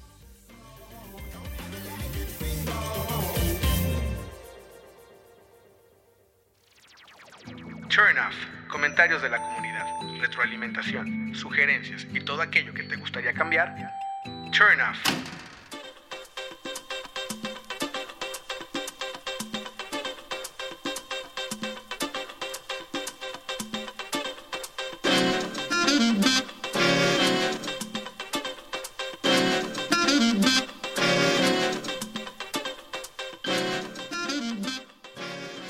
Bueno, ya estamos de regreso en esta sección de Turn Off. Eh, al final del episodio, de nuevo lo logramos, Pablo. Eh, un episodio más de Share Coordinates.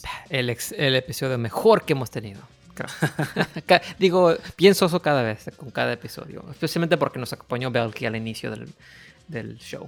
Exacto, estuvo acompañándonos. Ahí recuerden hacer un poco de investigación en el Twitter de Bien Viste de Prada para estar al tanto de lo que va a suceder con este evento y puedan acceder a él.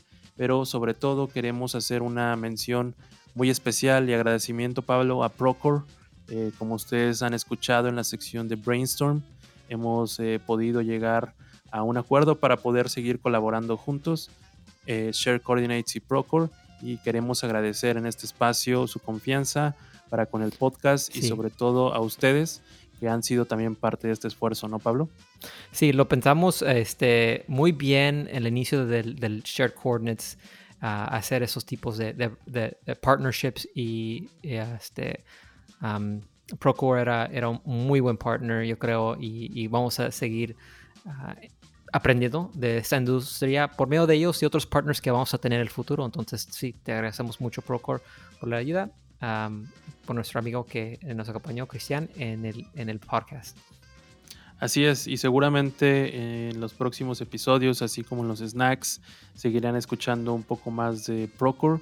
Eh, esténse atentos y sobre todo porque ellos también eh, seguramente con el tiempo eh, tendrán por ahí alguna, digamos, eh, promoción o regalo para la gente de, uh, escuchas de Share Coordinates. Esténse atentos. Exclusivamente por Share Exclusivamente. ¿Qué, otro podcast, muchachos? Ningún otro. claro. Que no les digan que los que se van y regresan. este, no, no, no, no. Share Coordinates nunca ha dejado de, de estar presente para ustedes y esperamos que mientras el tiempo y la distancia y la tecnología lo permita, por aquí estaremos, Pablo, acompañándolos a todos y nos gustaría escuchar sus opiniones acerca de, eh, del podcast, de lo que están eh, viviendo hoy en día acerca del COVID. Es interesante verlo. Por ahí tenemos el WhatsApp de Share Coordinates. Pablo, eh, ¿tendrás por ahí el número? Aquí lo tengo, más 1 619 535 6032 y quería mencionar que esta semana ahora este, recibimos mensajes sí, de, de, los que nos escuchan. Y, y, bueno, les agradecemos muchachos por, por ayudarnos en el, en el podcast. y dejar sus mensajes de voz a nosotros nos animan y nos cuentan sus historias y comparten su información con nosotros. Entonces, muchas, muchas gracias. Sí, seguro, agradecemos mucho. Cuando manden eh, mensajes de texto, por favor ahí eh, díganos quiénes son, porque a veces no sabemos eh, quiénes son, solamente mandan saludos, pero pongan por ahí su nombre para saber quién está y regresarles esos saludos. Para los que mandan mensajes de voz, los agradecemos mucho, como dice Pablo, y pues sobre todo que estén escuchando la programación que está todo el mes de Share Coordinates. Por ahí también vieron que estuvimos participando con Graphisoft de América Latina para algunas cosas, seguramente escucharán por ahí también de ellos. Y sin embargo, agradecemos a todos los escuchas, Pablo. ¿Te gustaría agregar algo más para el final de este episodio 024? ustedes saben que me encanta el, Comic Con. Lo tuvieron que cancelar este año, ya saben. pero el año que viene. Pero están haciendo un, Comic Con virtual. Oh. Entonces, Interesante, interesante. Quería compartir eso oh. porque me, me, quedé fascinado cuando, cuando anunciaron que van a hacer uno, un evento virtual. Entonces, amigos, si tienen eventos virtuales y le quieren anunciarlo en el podcast, avísanos este, de, los eventos.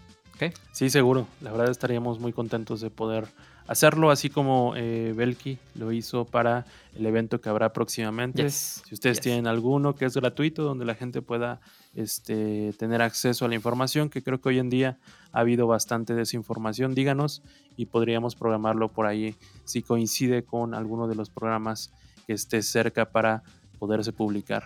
Y hablando de eventos virtuales, por ahí también me enteré que el E3, el E3 en Los Ángeles este, este año, obviamente tampoco va a suceder, ah, pero este, eh, me parece que también ibas a ver eventos virtuales. Eh, creo que digo, no sé si vayan a cobrarte por dejar ver las conferencias o, no sé, digo, es, interesante ver cómo la, otras industrias, como se los hemos dicho siempre, voltear a ver otras industrias, qué es lo que están haciendo y, cómo lo van a hacer, porque en algún momento también va a afectar las nuestras. Y por ahí tenemos una sorpresa, si alguien se lo puede imaginar o si eh, se la pueden, eh, digamos, este, adivinar. Eh, solamente diré dos palabras, Share Coordinates Londres. Uh, ok, ¿Qué te suena, Pablo? esperando. Ok. Pero bueno, eh, siempre tratando de traer eh, la mejor información y, tratar de estar en contacto con la industria y traer de alguna manera la visión de, eh, pues bueno, todos los lugares donde podamos tener alcance, pues intentamos hacer estos esfuerzos que ya, ya sabrán más de ellos. Yo creo que algunos de ustedes ya tendrán en mente sobre lo que estamos hablando, pero Share Coordinates más Londres suena bastante interesante. ya sabrán de ello a final de año, aunque también está, estamos revisando la, el tema sobre Share Coordinates y Vegas, ¿no, Pablo? A ver, sí, yes. Esperamos, tenemos aquí esperando. Eh, este, estoy aquí con las velas pidiendo que no se cancele. De que no se cancele.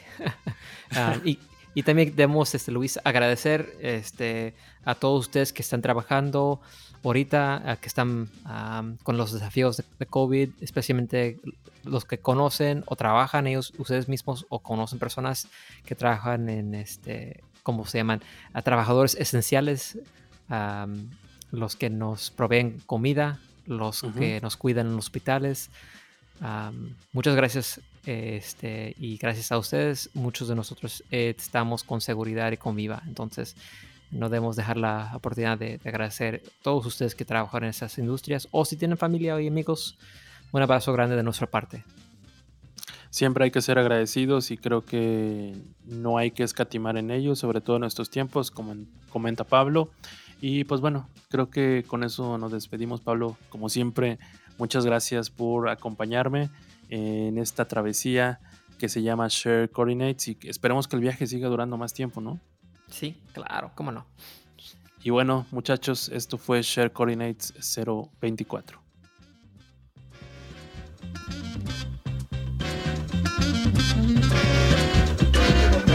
Gracias por acompañarnos. No olvides seguirnos en redes sociales y si el podcast fue de tu agrado, compártelo. Esto fue Share Coordinates.